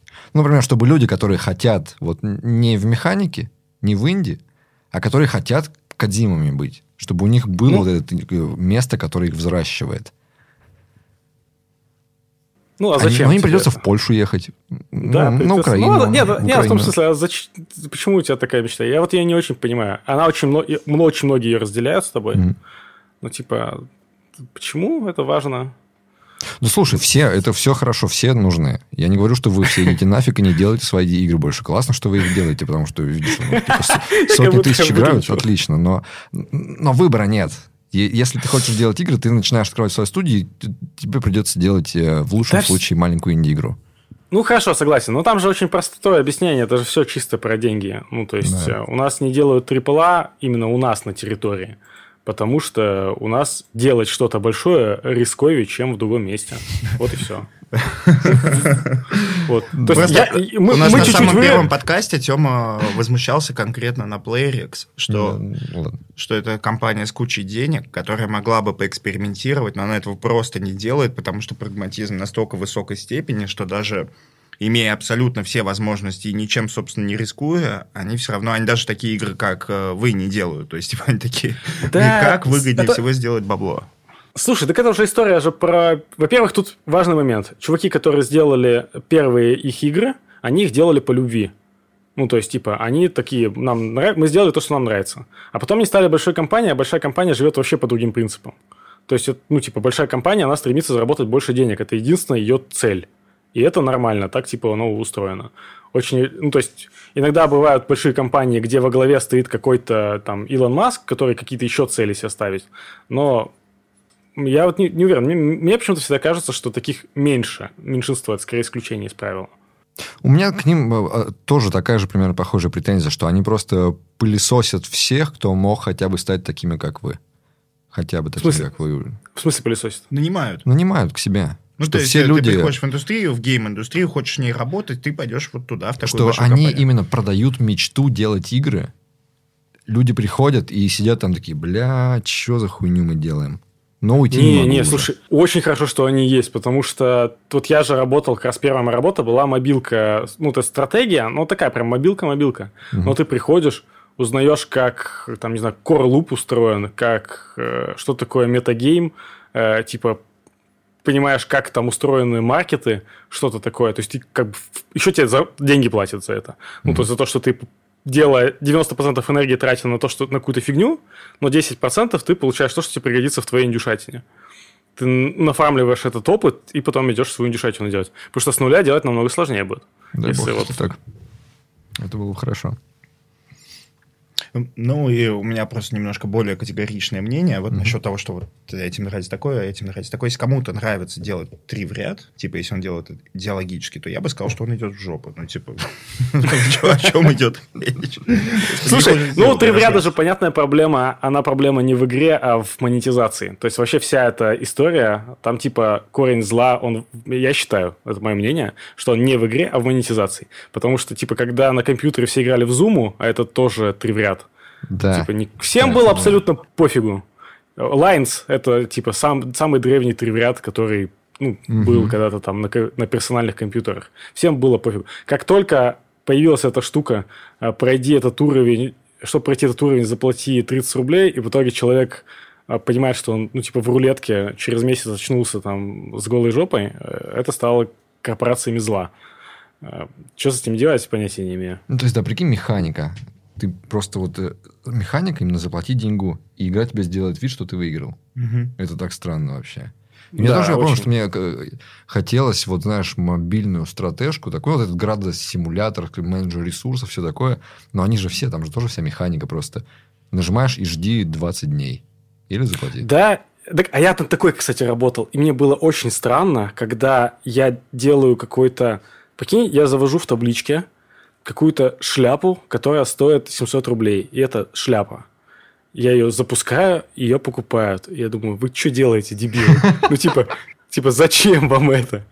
То есть, то есть, это было странно, когда я видел чуваков, которые купили все, что можно в игре, потратили там, допустим, десятку.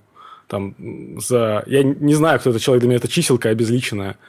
Но я сижу вот на стуле и не понимаю, ты зачем это делаешь? Типа, что тебя мотивирует?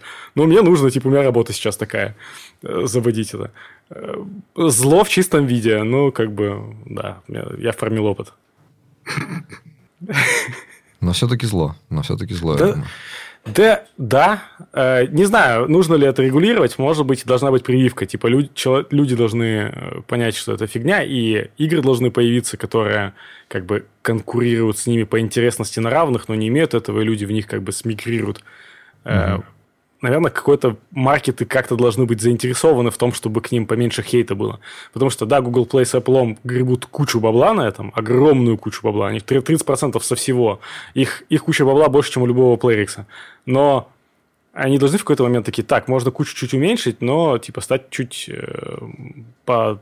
Ну, типа, чтобы люди нас чуть меньше ненавидели. Может быть. Может быть, Блин, а сработает. прикольно, это немножко перекликается с э, историей с новичками во всем. Типа новичок в кофе пьет растворимый кофе, да? Новичок в играх играет в три в ряд. Ну, то есть, что... э, почему именно три в ряд даже, э, по мне, так тут не только в донатах проблема. Мгм. Типа, это просто уничтожитель твоего времени, завязанный на какой-то вот механические щелчки в голове, над которым ты не думаешь, не этот. Ну, то есть, это Это очень тонкий лед. Здесь уже все. Здесь Да, уже споров дальше пошло- Все. очень сложно, потому что, ну, тогда, типа, все тиктоки и так далее, все Да. мы запихиваем, ну, любое прожигание жизни, ну, типа, в пикабу, все это зло. А, для меня, в моей голове разница между AAA среднестатистической и тривиат не очень большая. Почему? А что ты там почерпнул? Ну, ты за пять минут посмотрел, насколько красивая картинка, сюжет, Серьезно хочешь сказать, что в современных AAA игры сценарий и сюжет сравним с, с, с хорошей книгой и с хорошим фильмом? Ну, как, по-моему, нет. Ну, типа, Elysium. Одна игра за 10 лет, в которой действительно хорошая литература. Более того, чуваки, которые сначала написали это как книгу, не смогли это выпустить как книгу, потому что, видимо, как книга, я могу предположить, возможно, она была все-таки недостаточно хороша, чтобы выиграть рынок. Э. воображение, вот эти все штуки. Ну, то есть, тебе, у тебя не обязательно должен быть клевый сюжет, у тебя вообще должно быть пространство какое-то для воображения, и это уже осмысленнее, чем передвигать А, шарики. Блин, не очень понял, о чем ты. Слушай, ну, вот, я например, просто- я играл в какой-нибудь Oblivion. Как я в него играл? Я придумывал своему персонажу какую-то историю, какой-то смысл, играл, и типа постоянно у меня башка работала, что-то там представляла себя. Там, Ну. где у игры не хватает механики или чего-то еще, я додумывал, какую-то историю придумывал, дом там себе обставлял. То есть, типа, Вот, смотри, смотри, и чем э, ты спускаешься на более дно по графике и по уровню абстракции, тем больше у тебя фантазии. Когда ты будешь играть в ASCII рогалик, который из символов, там фантазия работает вообще по полной, и там типа вот мозг прям включается. А когда ты играешь вот в Человека-паука Моралеса, там за тебя все разжевано на тысячу процентов. То есть, типа, это... Ты просто смотришь кино, в котором, ну, которым еще нажимаешь вовремя кнопки, и тебе дофаминчик впрыскивают за то, что ты вовремя кнопку нажал. То есть, да, да, ну это, типа, это Человек-паук в моей голове то же самое, что вот шарики. Ну, вот, я тогда, я- тогда, когда я говорю AAA, я имею в виду это. То есть, типа, я не так, чтобы там против э, хороших RPG, а не, не, ну, типа, not? Если там действительно там разветвленная система, и ты постоянно делаешь выбор какой-то, ну, который влияет на то, что происходит. Это да, это прикольно. Ну и потом спор о вкусах. А что не поспорили? Почему нельзя сказать, что вот это говно? Ну, типа, по-моему. Да, Это вот это это лучший норма. способ, это лучший способ так сделать. Э, Это как мы говорили про условности. Ты вводишь условность, чем больше ты ее объясняешь, тем она становится хуже. Самое хорошее в споре о вкусах сказать, пошел нахуй, говно любишь. Все. Как ты начинаешь объяснять, ну вот мне кажется, это потому, что там какое-то неосмысленное такой чувак. Здесь тоже неосмысленно. И все. И всё Ты понимаешь, ты внутри, в голове чувствуешь вот это. Что хорошо, а что плохо. А слова превращают все в какую-то херню. В голове это, все это сказал нормально. журналист истинный. Ты так красиво сказал. Трушный. да. Я себя очень чмошно чувствую после таких разговоров всегда. Потому что я себя чувствую каким-то ДТФным инцелом, который вот этот трет, знаешь, вот, делать русского ведьмака, делать вот какую-то великую игру, хотя уже она нахер никому не нужна. Но с другой Блин, стороны... так говоришь, будто у тебя 10 таких разговоров было. Это моя точка зрения, О, мне, мне кажется, не особо распространенная. Мы просто не пили. Если я начинаю пить, я А. начинаю ныть про эту херню, что где наш геймдев с душой, вот это такой, знаешь, где Ведьмак. Ну, блин, короче, э, геймдев с душой есть. Ну, то есть, просто он, типа, менее высокобюджетный, а супер высокобюджетных не будет, пока... Ну, ладно, тут мы не будем политические никакие штуки разводить. Да, да. Э, Вот и... С другой стороны, наверное, Вот это просто, знаешь, это такое дурацкое мнение, что какого хрена вы не делаете игры, которые я хочу, чтобы вы делали? Да. Какого хрена вы делаете игры, которые вам нравятся? Идите в жопу, делайте для меня игры. Вот э, такое вижен очень многих людей толкает на то, чтобы делать моды. Это же хорошо, да? Да, Ну, видишь, я слишком... Мне косплеером надо было быть. Внимание привлекать. Но мне вообще супер повезло, что игры, которые я люблю, они простые достаточно в разработке. Ну, Мгм. то есть, э, большая часть типа игр, которые, которых я кайфую, вот кроме VR, они типа сделаны то, то- тоже, как и наши, типа командами до 10 человек. Типа, чисто повезло, что вот вкус совпал.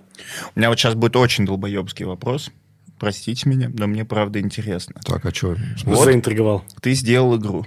Как будто необычно. Ты, ты в нее играешь, чтобы покайфовать? Такое вообще возможно, бывает? Нет, нет, конечно, ты чё. У меня в нее больше двух тысяч часов наиграно. Ну, то есть, если бы это был компетитив э, мультиплеер, ну, типа, э, большей частью, то есть у нас как бы мультиплеерная часть есть, но она же такая меньшая, Ага. а, то, может быть, это и бы сработало. А так, по большей части у нас сингл игра, и я ее, типа, насквозь всю знаю уже. Ну, типа, Мгм. не- не- никак, никак не могу. А ведь есть же такая мотивация, да, что реально ты такой, вот хочу сделать игру, вот, которую вот я бы кайфанул, вот идеальную. Ну, такую, да, это так кажется, вот да, оно пол- в творчестве вообще, блин, так не работает. Нельзя кайфануть от своего текста. Это такой, Да. бля, как хорошо написано. Нет, подожди, так-то может быть. Ты можешь подумать, как хорошо написано.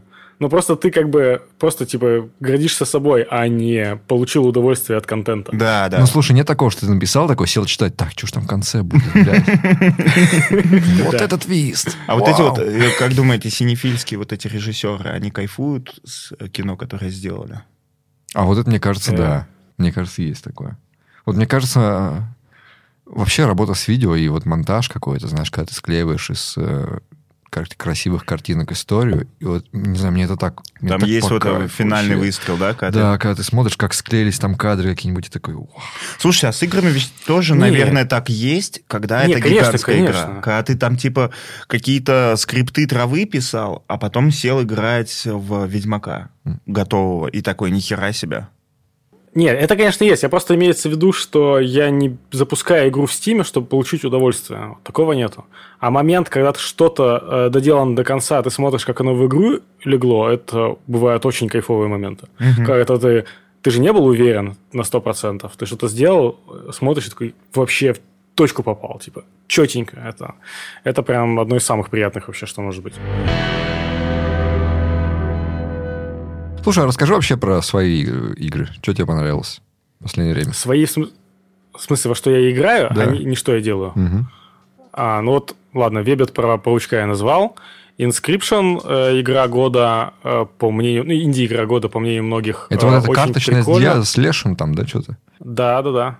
Слушай, она, она, зас- а- она мне пон- понравилась, например, меньше, чем Вебет, тот же самый, но мне кажется, она заслуживает своего, как бы, свое звание, потому что она реально расширила, расширяет горизонты, она, типа, реально необычная. И вот там три части, и с первой я прям очень кайфанул.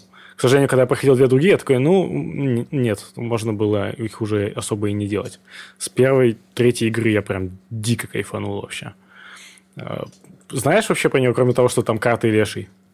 Э, ну, я тоже, знаешь, просто начитался впечатление о ней, что вот это вот эта странность, что она Мгм. как-то, ты не понимаешь, что происходит, она тебя держит в какой-то странной тревоге, и как-то меняется, и там что-то раскрывается как-то Я, по-другому. я просто скажу один хук, который происходит довольно быстро, и он это не главный хук, но он объясняет, что в ней прикольного. Ага. Ты играешь в карточную игру на столе, вот ты типа карточки кладешь, и противник карточки кладешь. Ага. А потом в один момент ты довольно долго это делаешь. Ты типа там проигрываешь, выигрываешь, сражаешься. А потом в один момент тебе, тебе говорят, «А, встань из-за стола. Ты нажим- нажимаешь кнопку и встаешь из-за стола.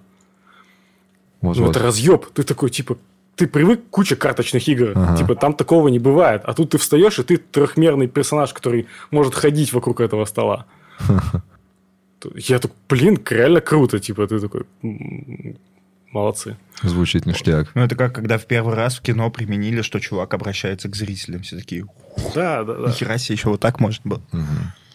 Вот. Игр- э, Ring of Pain прошел не так давно. Очень рогалик, э, похожий на Slay the Spire. Я сейчас говорю, короче, типа, одно непонятное похоже на другое непонятное. Но э, очень минималистичный, пошаговый, с карточками, э, но очень залипушный. То есть пытаешься собрать идеальный build, делаешь это 150 раз, как такой типа, вот-вот почти получилось, потом тебя выносит в одну калитку, и ты такой, ну, а, наверное, вот если бы я достал вот в тот раз, взял вот это, а не вот это, получилось бы лучше. Вот такая штука. Еще с такой с мрачной, прикольной атмосферой. Блин, мне так нравилось, э, нравятся старые пошаговые игры тем, что их делали тогда, когда это была, короче, техническая вершина. То есть их делали не потому, что их дешево, как какие-нибудь герои третьи, да, Мгм. а потому что только такие могли. И в итоге ты получаешь как бы а, по нынешним меркам дешевую картинку, но при этом там супер музыка и так далее. То есть они добивали бюджетами остальное, и все остальное это оно типа а, намного Не, ну выше ты- классом. Ну смотри, у тебя, ну, ты все равно, ты как бы, ты полюбил, как и большинство нормальных взрослых людей, что-то, когда ты был моложе, и Это у тебя да. отпечаталось, что это было лучше. А сейчас, типа, пошаговые игры лучше, чем раньше с точки зрения геймдизайна. То есть, если взять нового игрока, посадить его за старую любую там, пошаговую игру, а, ну, то есть, есть какие-то редкие исключения, которые еще не добили. Вот, например, героев третьих пока толком не переплюнули вот именно в таком типе игры. Но, мне кажется, очень скоро произойдет. Потому что, например, Heroes, Heroes Hour, по-моему, называется игра.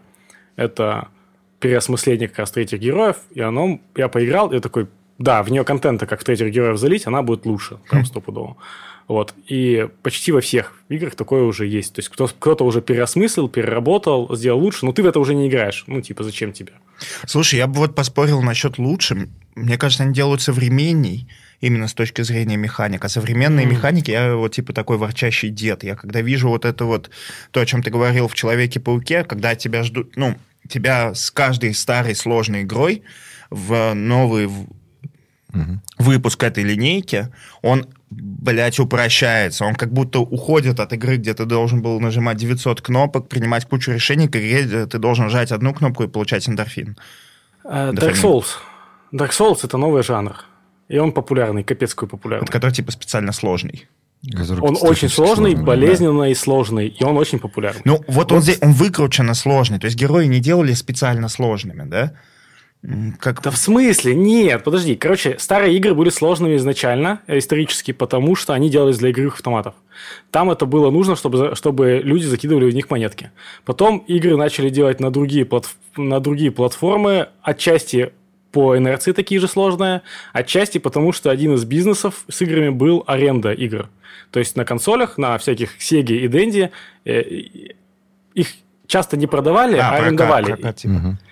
И, типа, более сложные игры брались на большее время. Это была причина, почему старые игры были сложны в первую очередь. Ну, и по инерции все другие. Ну, то есть, это как бы ты даже на PC делал игру, это надо быть пророком, чтобы догадаться, что, а, на самом деле, сейчас я могу сделать уже не такую сложную, потому что это, на самом деле, искусство. Ну, то есть, об этом не, не все же это рефлексируют. То есть, сейчас как бы другое время. Но при этом игры растут вширь. И, да, массовому игроку в среднем нужно не очень сложно. Ну, то есть, есть такое но при этом э, сейчас э, огромное количество игр, типа, ядрически сложные.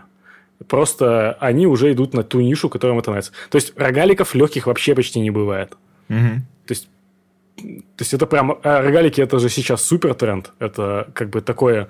Они развиваются в- как бы вовсю, но при этом какой-нибудь Исаак это боль, это страдание. То есть супер популярный Айзек это типа горение жопы от того, что ты вот вроде собрал, опять же, идеальный build, а тебя рандомным взрывом убило, и все, что ты делал, просто выкинуто в мусорку, и это никогда не повторится. Типа, все, вот ты вот эту прекрасную игру ты никогда не повторишь. Блин, а мне так нравится, когда это случайно происходило. Как, когда Готика 3 релизнулась, и там был баг, что там тебя мог, короче, в любом билде просто взять и захуярить кабан. Типа ты идешь по лесу, ты невероятно вкачанный, и просто появляется ка- кабан, и ты начинаешь от него уебывать. Слушай, я однажды... Он тебя это, убьет. я купил как-то Cuphead, потому что она очень красивая. Я такой, вау, да, да, какая да. красивая. Это ж новая игра. И такой... Просто, Это ад. Попыток 10, я не продвинулся и метров там двух вообще. Я говорю, что? Что? Это шутка какая-то. Знаете, я, Да. когда сказал сложность, я не имел в виду, что в этой игре сложно победить. Я имел в виду, что Ну. она, типа... Ну, давай, давай, Варианты тебе какие-то дает. Что она тебе дает что-то, кроме того, что ты должен жать кнопку, и что-то происходит. Знаешь, наверное, Ну, да, что... Ну, Вот когда Э, были э. джойстики, джойстики были там трехкнопочные, например, да? Вот- и когда люди мечтали о компьютерах, дети, как я, мечтали о компьютерах, мы-то думали, что там на каждой кнопке свое отдельное действие. Такой, там столько может быть возможностей. Там вообще можно, можно зайти и поссать любой толчок в игре. блин, и ведь такие игры тоже есть, и они тоже относительно новые, и они мучительные, в них играть страшно, но, они- но и для таких извращенцев сейчас есть продукт. Ну, то есть, э, вот у тебя есть RimWorld. Э, Ну, относительно, конечно, новая игра, но все равно, типа, не из 90-х. И она именно вот по комплексной сложности внутренней, она супер, типа, сложная. То есть, там внутри может произойти куча всего, и ты можешь сделать кучу всего. У тебя, типа, столько вариантов того, что может произойти в игре, и э, через 20 часов только поймешь, как правильно в это играть. Или там в Stellaris какой-нибудь. Я Stellaris до сих пор не осилил, потому что это точно интересная игра. Это Stellaris, это, если что, космическая 4X стратегия, где ты уп- управляешь планетами и там типа космическими кораблями на них. Я потратил в сумме, наверное, на данный момент ну, часа 3-4 на нее, типа в 2-3 подхода. Типа вот сейчас я разберусь и начну играть. Я ну, не дошел до момента, когда я начинаю получать фан, а не пытаюсь изучить, ну, типа, как она устроена. Я узнал про Stellaris, к- потому что я тогда работал в Wargaming, и у нас запускался Master of Orion. Это тоже Мгм, перезапуск мгм. старый 4X. И они выходили Да-да-да. примерно одновременно. Ну и мы, конечно, всосали Stellaris просто, по-моему, тогда жестко на старте. Потому что, по-моему, как раз новый мастер of Orion, он был немножко упрощен по относительно Да. первого, если... Вот, а Stellaris, он такой, не-не-не, мы же знаем, что на этой аудитории надо, им не надо проще.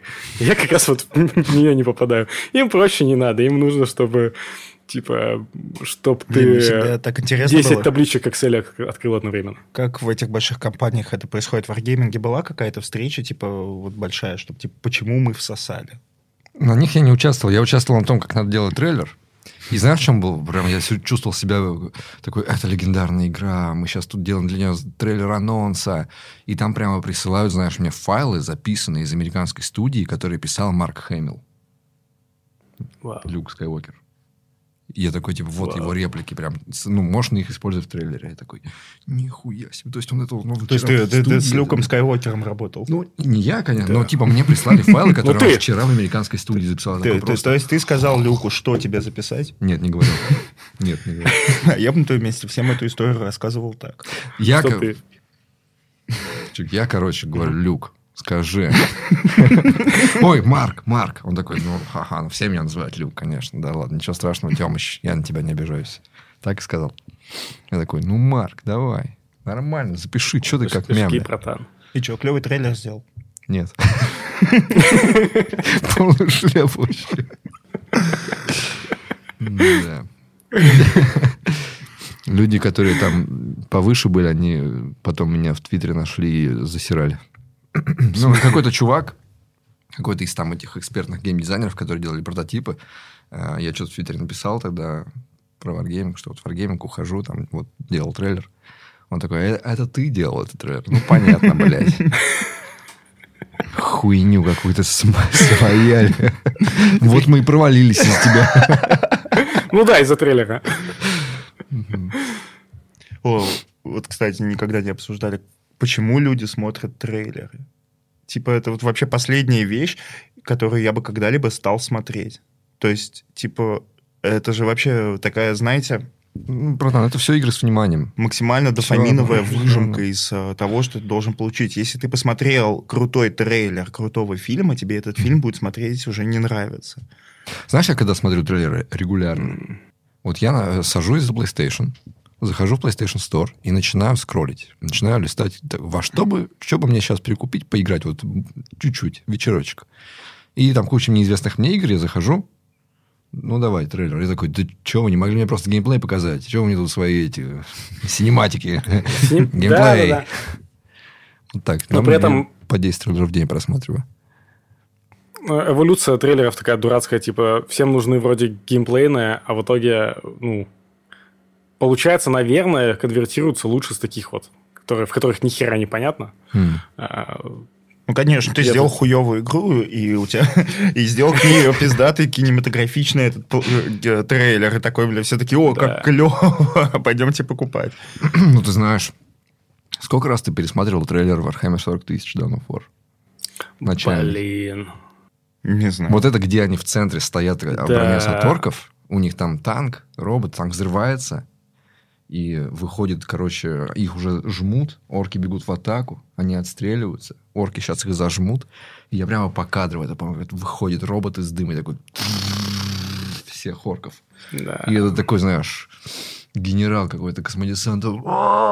И все бегут в атаку. Я такой просто... «О, мурашки. Я вообще». только что понял из-за тебя, из-за чего я люблю вселенную Вахи 40к. Вот Это реально из-за трейлер. этого трейлера. Это трейлер. Просто из-за этого трейлера. бомба. Я не очень люблю игру. Типа, я в нее немного играл, я не прошел кампанию, я мультиплеер, там, не знаю, с другом разок сыграл и все. Мгм. типа, у меня не было большой любви именно к игре, я не собираю минки, но почему-то эстетика 40к меня вот, типа, вот прям там триггерит, ну, типа такой. Мгм. Да, это крутая эстетика. Я сейчас из-за тебя понял, что реально из этого трейлера.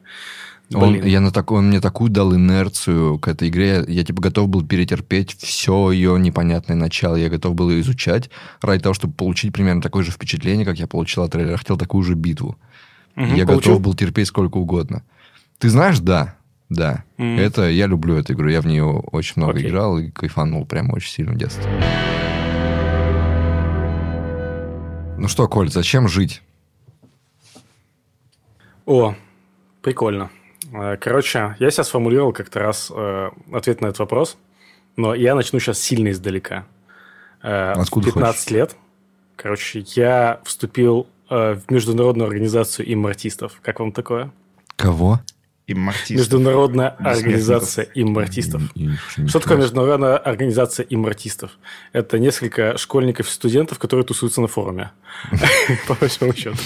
Но считают себя... Но считают себя будущими, ну, как сказать, э, повелителями мира, что ли. Ну, типа, не повелителями мира, а типа у нас есть идея, и мы ее разнесем на всю вселенную, и типа это будет новым коммунизмом, только правильным. Вот Мгм. так. Оно э, Секундочку, базировалось... секундочку. Э, Это не запрещенная организация сейчас никакая? Пока Не, еще не, нет. не, Пока еще она нет. Типа она ис- исчезла бесследно. Окей. Э, Но суть, суть в чем? В том, что идея такая, она идет из книжки, даже не, не уверен, что очень хороший, но тогда она мне очень нравилась, потому что я был молод, и мы все начали, пошли, ну, как бы, э, стартер был с этой книжки. И идея такая, типа, в будущем люди станут бессмертными с довольно большой вероятностью. Типа, скорее всего. Бессмертными в смысле не вообще не умирающими, а сумеют победить старость. Чисто технически. Наверное, это когда-нибудь произойдет. Причем не факт, что очень скоро, но скорее всего это произойдет. Мысль неплохая. Окей, следующая итерация. Если люди будут таким же говном, как сейчас, и когда это произойдет, люди остановятся в прогрессе, потому что в среднем, типа, человек постепенно перестает, э, как бы, как-то так получается, э, развиваться Мгм. и что-то делать новое, поэтому нужна смена поколений. Но если мы хотим, чтобы этого не произошло, люди должны до того, как они станут бессмертными, э, стать э, более осмысленными и продолжать двигаться, несмотря на, типа, вот костенение, типа, осознанность, ну, типа, вот что-то такое. Извини, Очень извини, сложно- на секундочку перебью. Это вот то же время, когда ты косплеем занимался, да? А прикинь, одновременно. Да, да, да. Короче, очень сложная мысль. Естественно, все это, ну, типа, не могло во что-то конкретное. Просто мы сидели и праздно пиздели на философские темы на Ага. форуме. Один раз встретились вживую даже в городе Самаре. Э, Вот. То есть не такой Потом уж это- международный был, да? Ну, да, да, да. Ну, там просто кто-то был с Украины, поэтому международный. Вот. Короче, потом это перешло в трансгуманизм. Ну, про трансгуманизм лечить не буду. В целом, типа, то есть международная организация иммартистов загнулась. Я узнал, что есть трансгуманизм, есть российское трансгуманистическое движение. Я в него вступил. Ездил один раз в Москву потусоваться в их офисе. Подумал, что вот будущее за трансгуманизмом. И там тоже есть какие-то ответы на вопрос, типа, зачем жить. Они странные и, типа, бывают разные, но как бы, как будто бы трансгуманизм дает тебе какой-то вектор. Типа, жить, э, бесконечно развиваться и не умирать. Это непонятно, зачем это, как бы, само по себе, но как бы какое-то вот направление. Ну, типа, да, есть ответ, все. Так и Да, себе. а, вот, а для себя я потом подумал, ну, типа, оно не может быть ответом. Это, ну, не ответ. Ну, типа, не умирать, а типа, зачем? Ну, типа, не, не может быть отсут- отсутствие смерти смыслом жизни, как-то странно. Вот. Потом я подумал, так, ну я не знаю, какой сейчас смысл жизни. Ну окей, ну стопудово. Ну типа у меня нету готового ответа. Хрен я его найду. Куча людей думали, не придумали. Значит ли это, что его не существует? Вот прям смысл, большого смысла жизни. Значит ли это, что его не существует? Ну, наверное, нет. Может быть, он есть. Прям огромный смысл существования для всех людей. Просто мы его сейчас не знаем. Так. Э, вероятность этого больше нуля. Э, логично ли попытаться его найти? Логично. Я для себя так определил. Типа, смысл на данный момент моего существования найти смысл жизни. Ну, типа, для, для себя и для всех людей. Как этого добиться? Э, Постараться как можно дольше не сдохнуть и не деградировать. Все, у меня сложилась такую идеальную схему, которая довольно простая, и типа она до меня так, так осела как-то, и все, и теперь со мной живет. То есть, типа, я при этом одновременно я понимаю, что, скорее всего, я этого никогда не достигну, и все, кого я знаю, скорее всего, не достигнут, просто типа сдохнут, и все. И наша жизнь останется бессмысленной. Но вектор, куда двигаться, у меня есть. Ну, типа, окей. И тут можно задать такой э, эквилибр словесный. А зачем искать, зачем жить? И все, короче, все повалилось. А со Ну смыслом жизни, но это- даже, если, даже если тебе принесут его, и тебе... ну, то есть, если, если тебе докажут, что смысл на самом деле вот в этом, то есть, все, есть большой смысл, спустилось гигантское вселенское существо, которое тебе его дало, ты все равно можешь спросить, а нахуя? Это же понятно. Э, Но, да, но э, это эталонный ответ. Надо, вот если бы можно было как-то его записать э, в рамочку такой, всем гостям, которые такие говорят, ну, чтоб кайфовать, братан.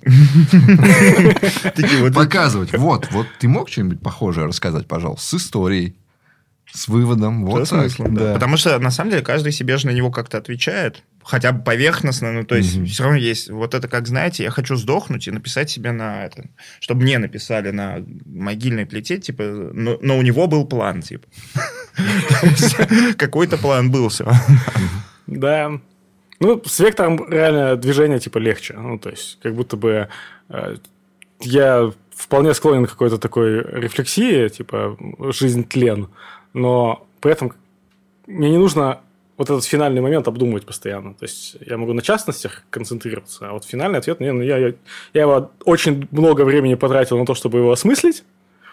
Все, он у меня теперь есть. Я считаю, что это логическая цепочка безупречна. Мне пока ее никто не сломал. Мгм. Ну, то есть, как, я не знаю, где тут, где тут доебаться? Я вроде супер А, логично слушай, рассуждаю. если тебе ее сломать, то получится, что ты внутри своей логической цепочки пришел к тому, чего и хотел. Э, ну, типа, я найду отсутствие смысла. Я узнаю то, что он отсутствует. Это типа. Ну, то есть ее может это, типа, сломать только ответ на нее, все. Типа, да, ответ может быть либо нахождение смысла жизни, либо доказательство его отсутствия. Доказательство отсутствия это типа очень сложная штука. Практически невозможно доказать отсутствие чего-либо. Ну, типа, как ты докажешь, что, например, Бога нету? Ну, вот, я склонен считать, что да, наверное, его нету, но я же не могу доказать, что его нету. Это агностицизм. Это Ну, агностицизм. Да, да, да. Как ты Ну, говоришь? такое. Когда говорят агностик, обычно имеют в виду человека, который колеблется где-то посередине. А он и колеблется, он такой, «Вы- я не могу доказать, что он есть, не могу, что его нет, поэтому вот утверждать ни того, другого не буду. Я обычно агностиками Не- называл каких-нибудь просто душных мудил, которые решили, что они могут умничать насчет религии. Вот я, я тоже. Потому что мне кажется, что э, атеист не радикальный, Ага. вот он скорее будет так рассуждать. Типа, я не говорю, что Бога нет. Я говорю, что мне пока никто не, не предъявил, что он есть, поэтому мне проще считать, что его нет. Ну, то есть, типа, Мгм. может быть, где-то есть э, гигантский чайник, летающий вокруг Сатурна. Пока мне никто не предъявил, что он есть, я буду считать, что его нету. Вот так. Отлично, отлично записали. Как... Это лу- лучший наш философский блиц. Нас наконец-то гость, который Огромное ответил на спасибо. этот вопрос, хотя Да. попытался. Вообще, Я хотел кайфовать буду. Я хотел убирать Потому этот что- вопрос уже из, из... Больше и никого не буду спрашивать, зачем. Потому что все такие, да, бля, братан, кайфовать. Ну, я не знаю, зачем. Чё? Я, про- я просто геймдизайнер, я могу конструировать всякую хуйню. Отлично, да. Конструировать хуйню. Отличная идея.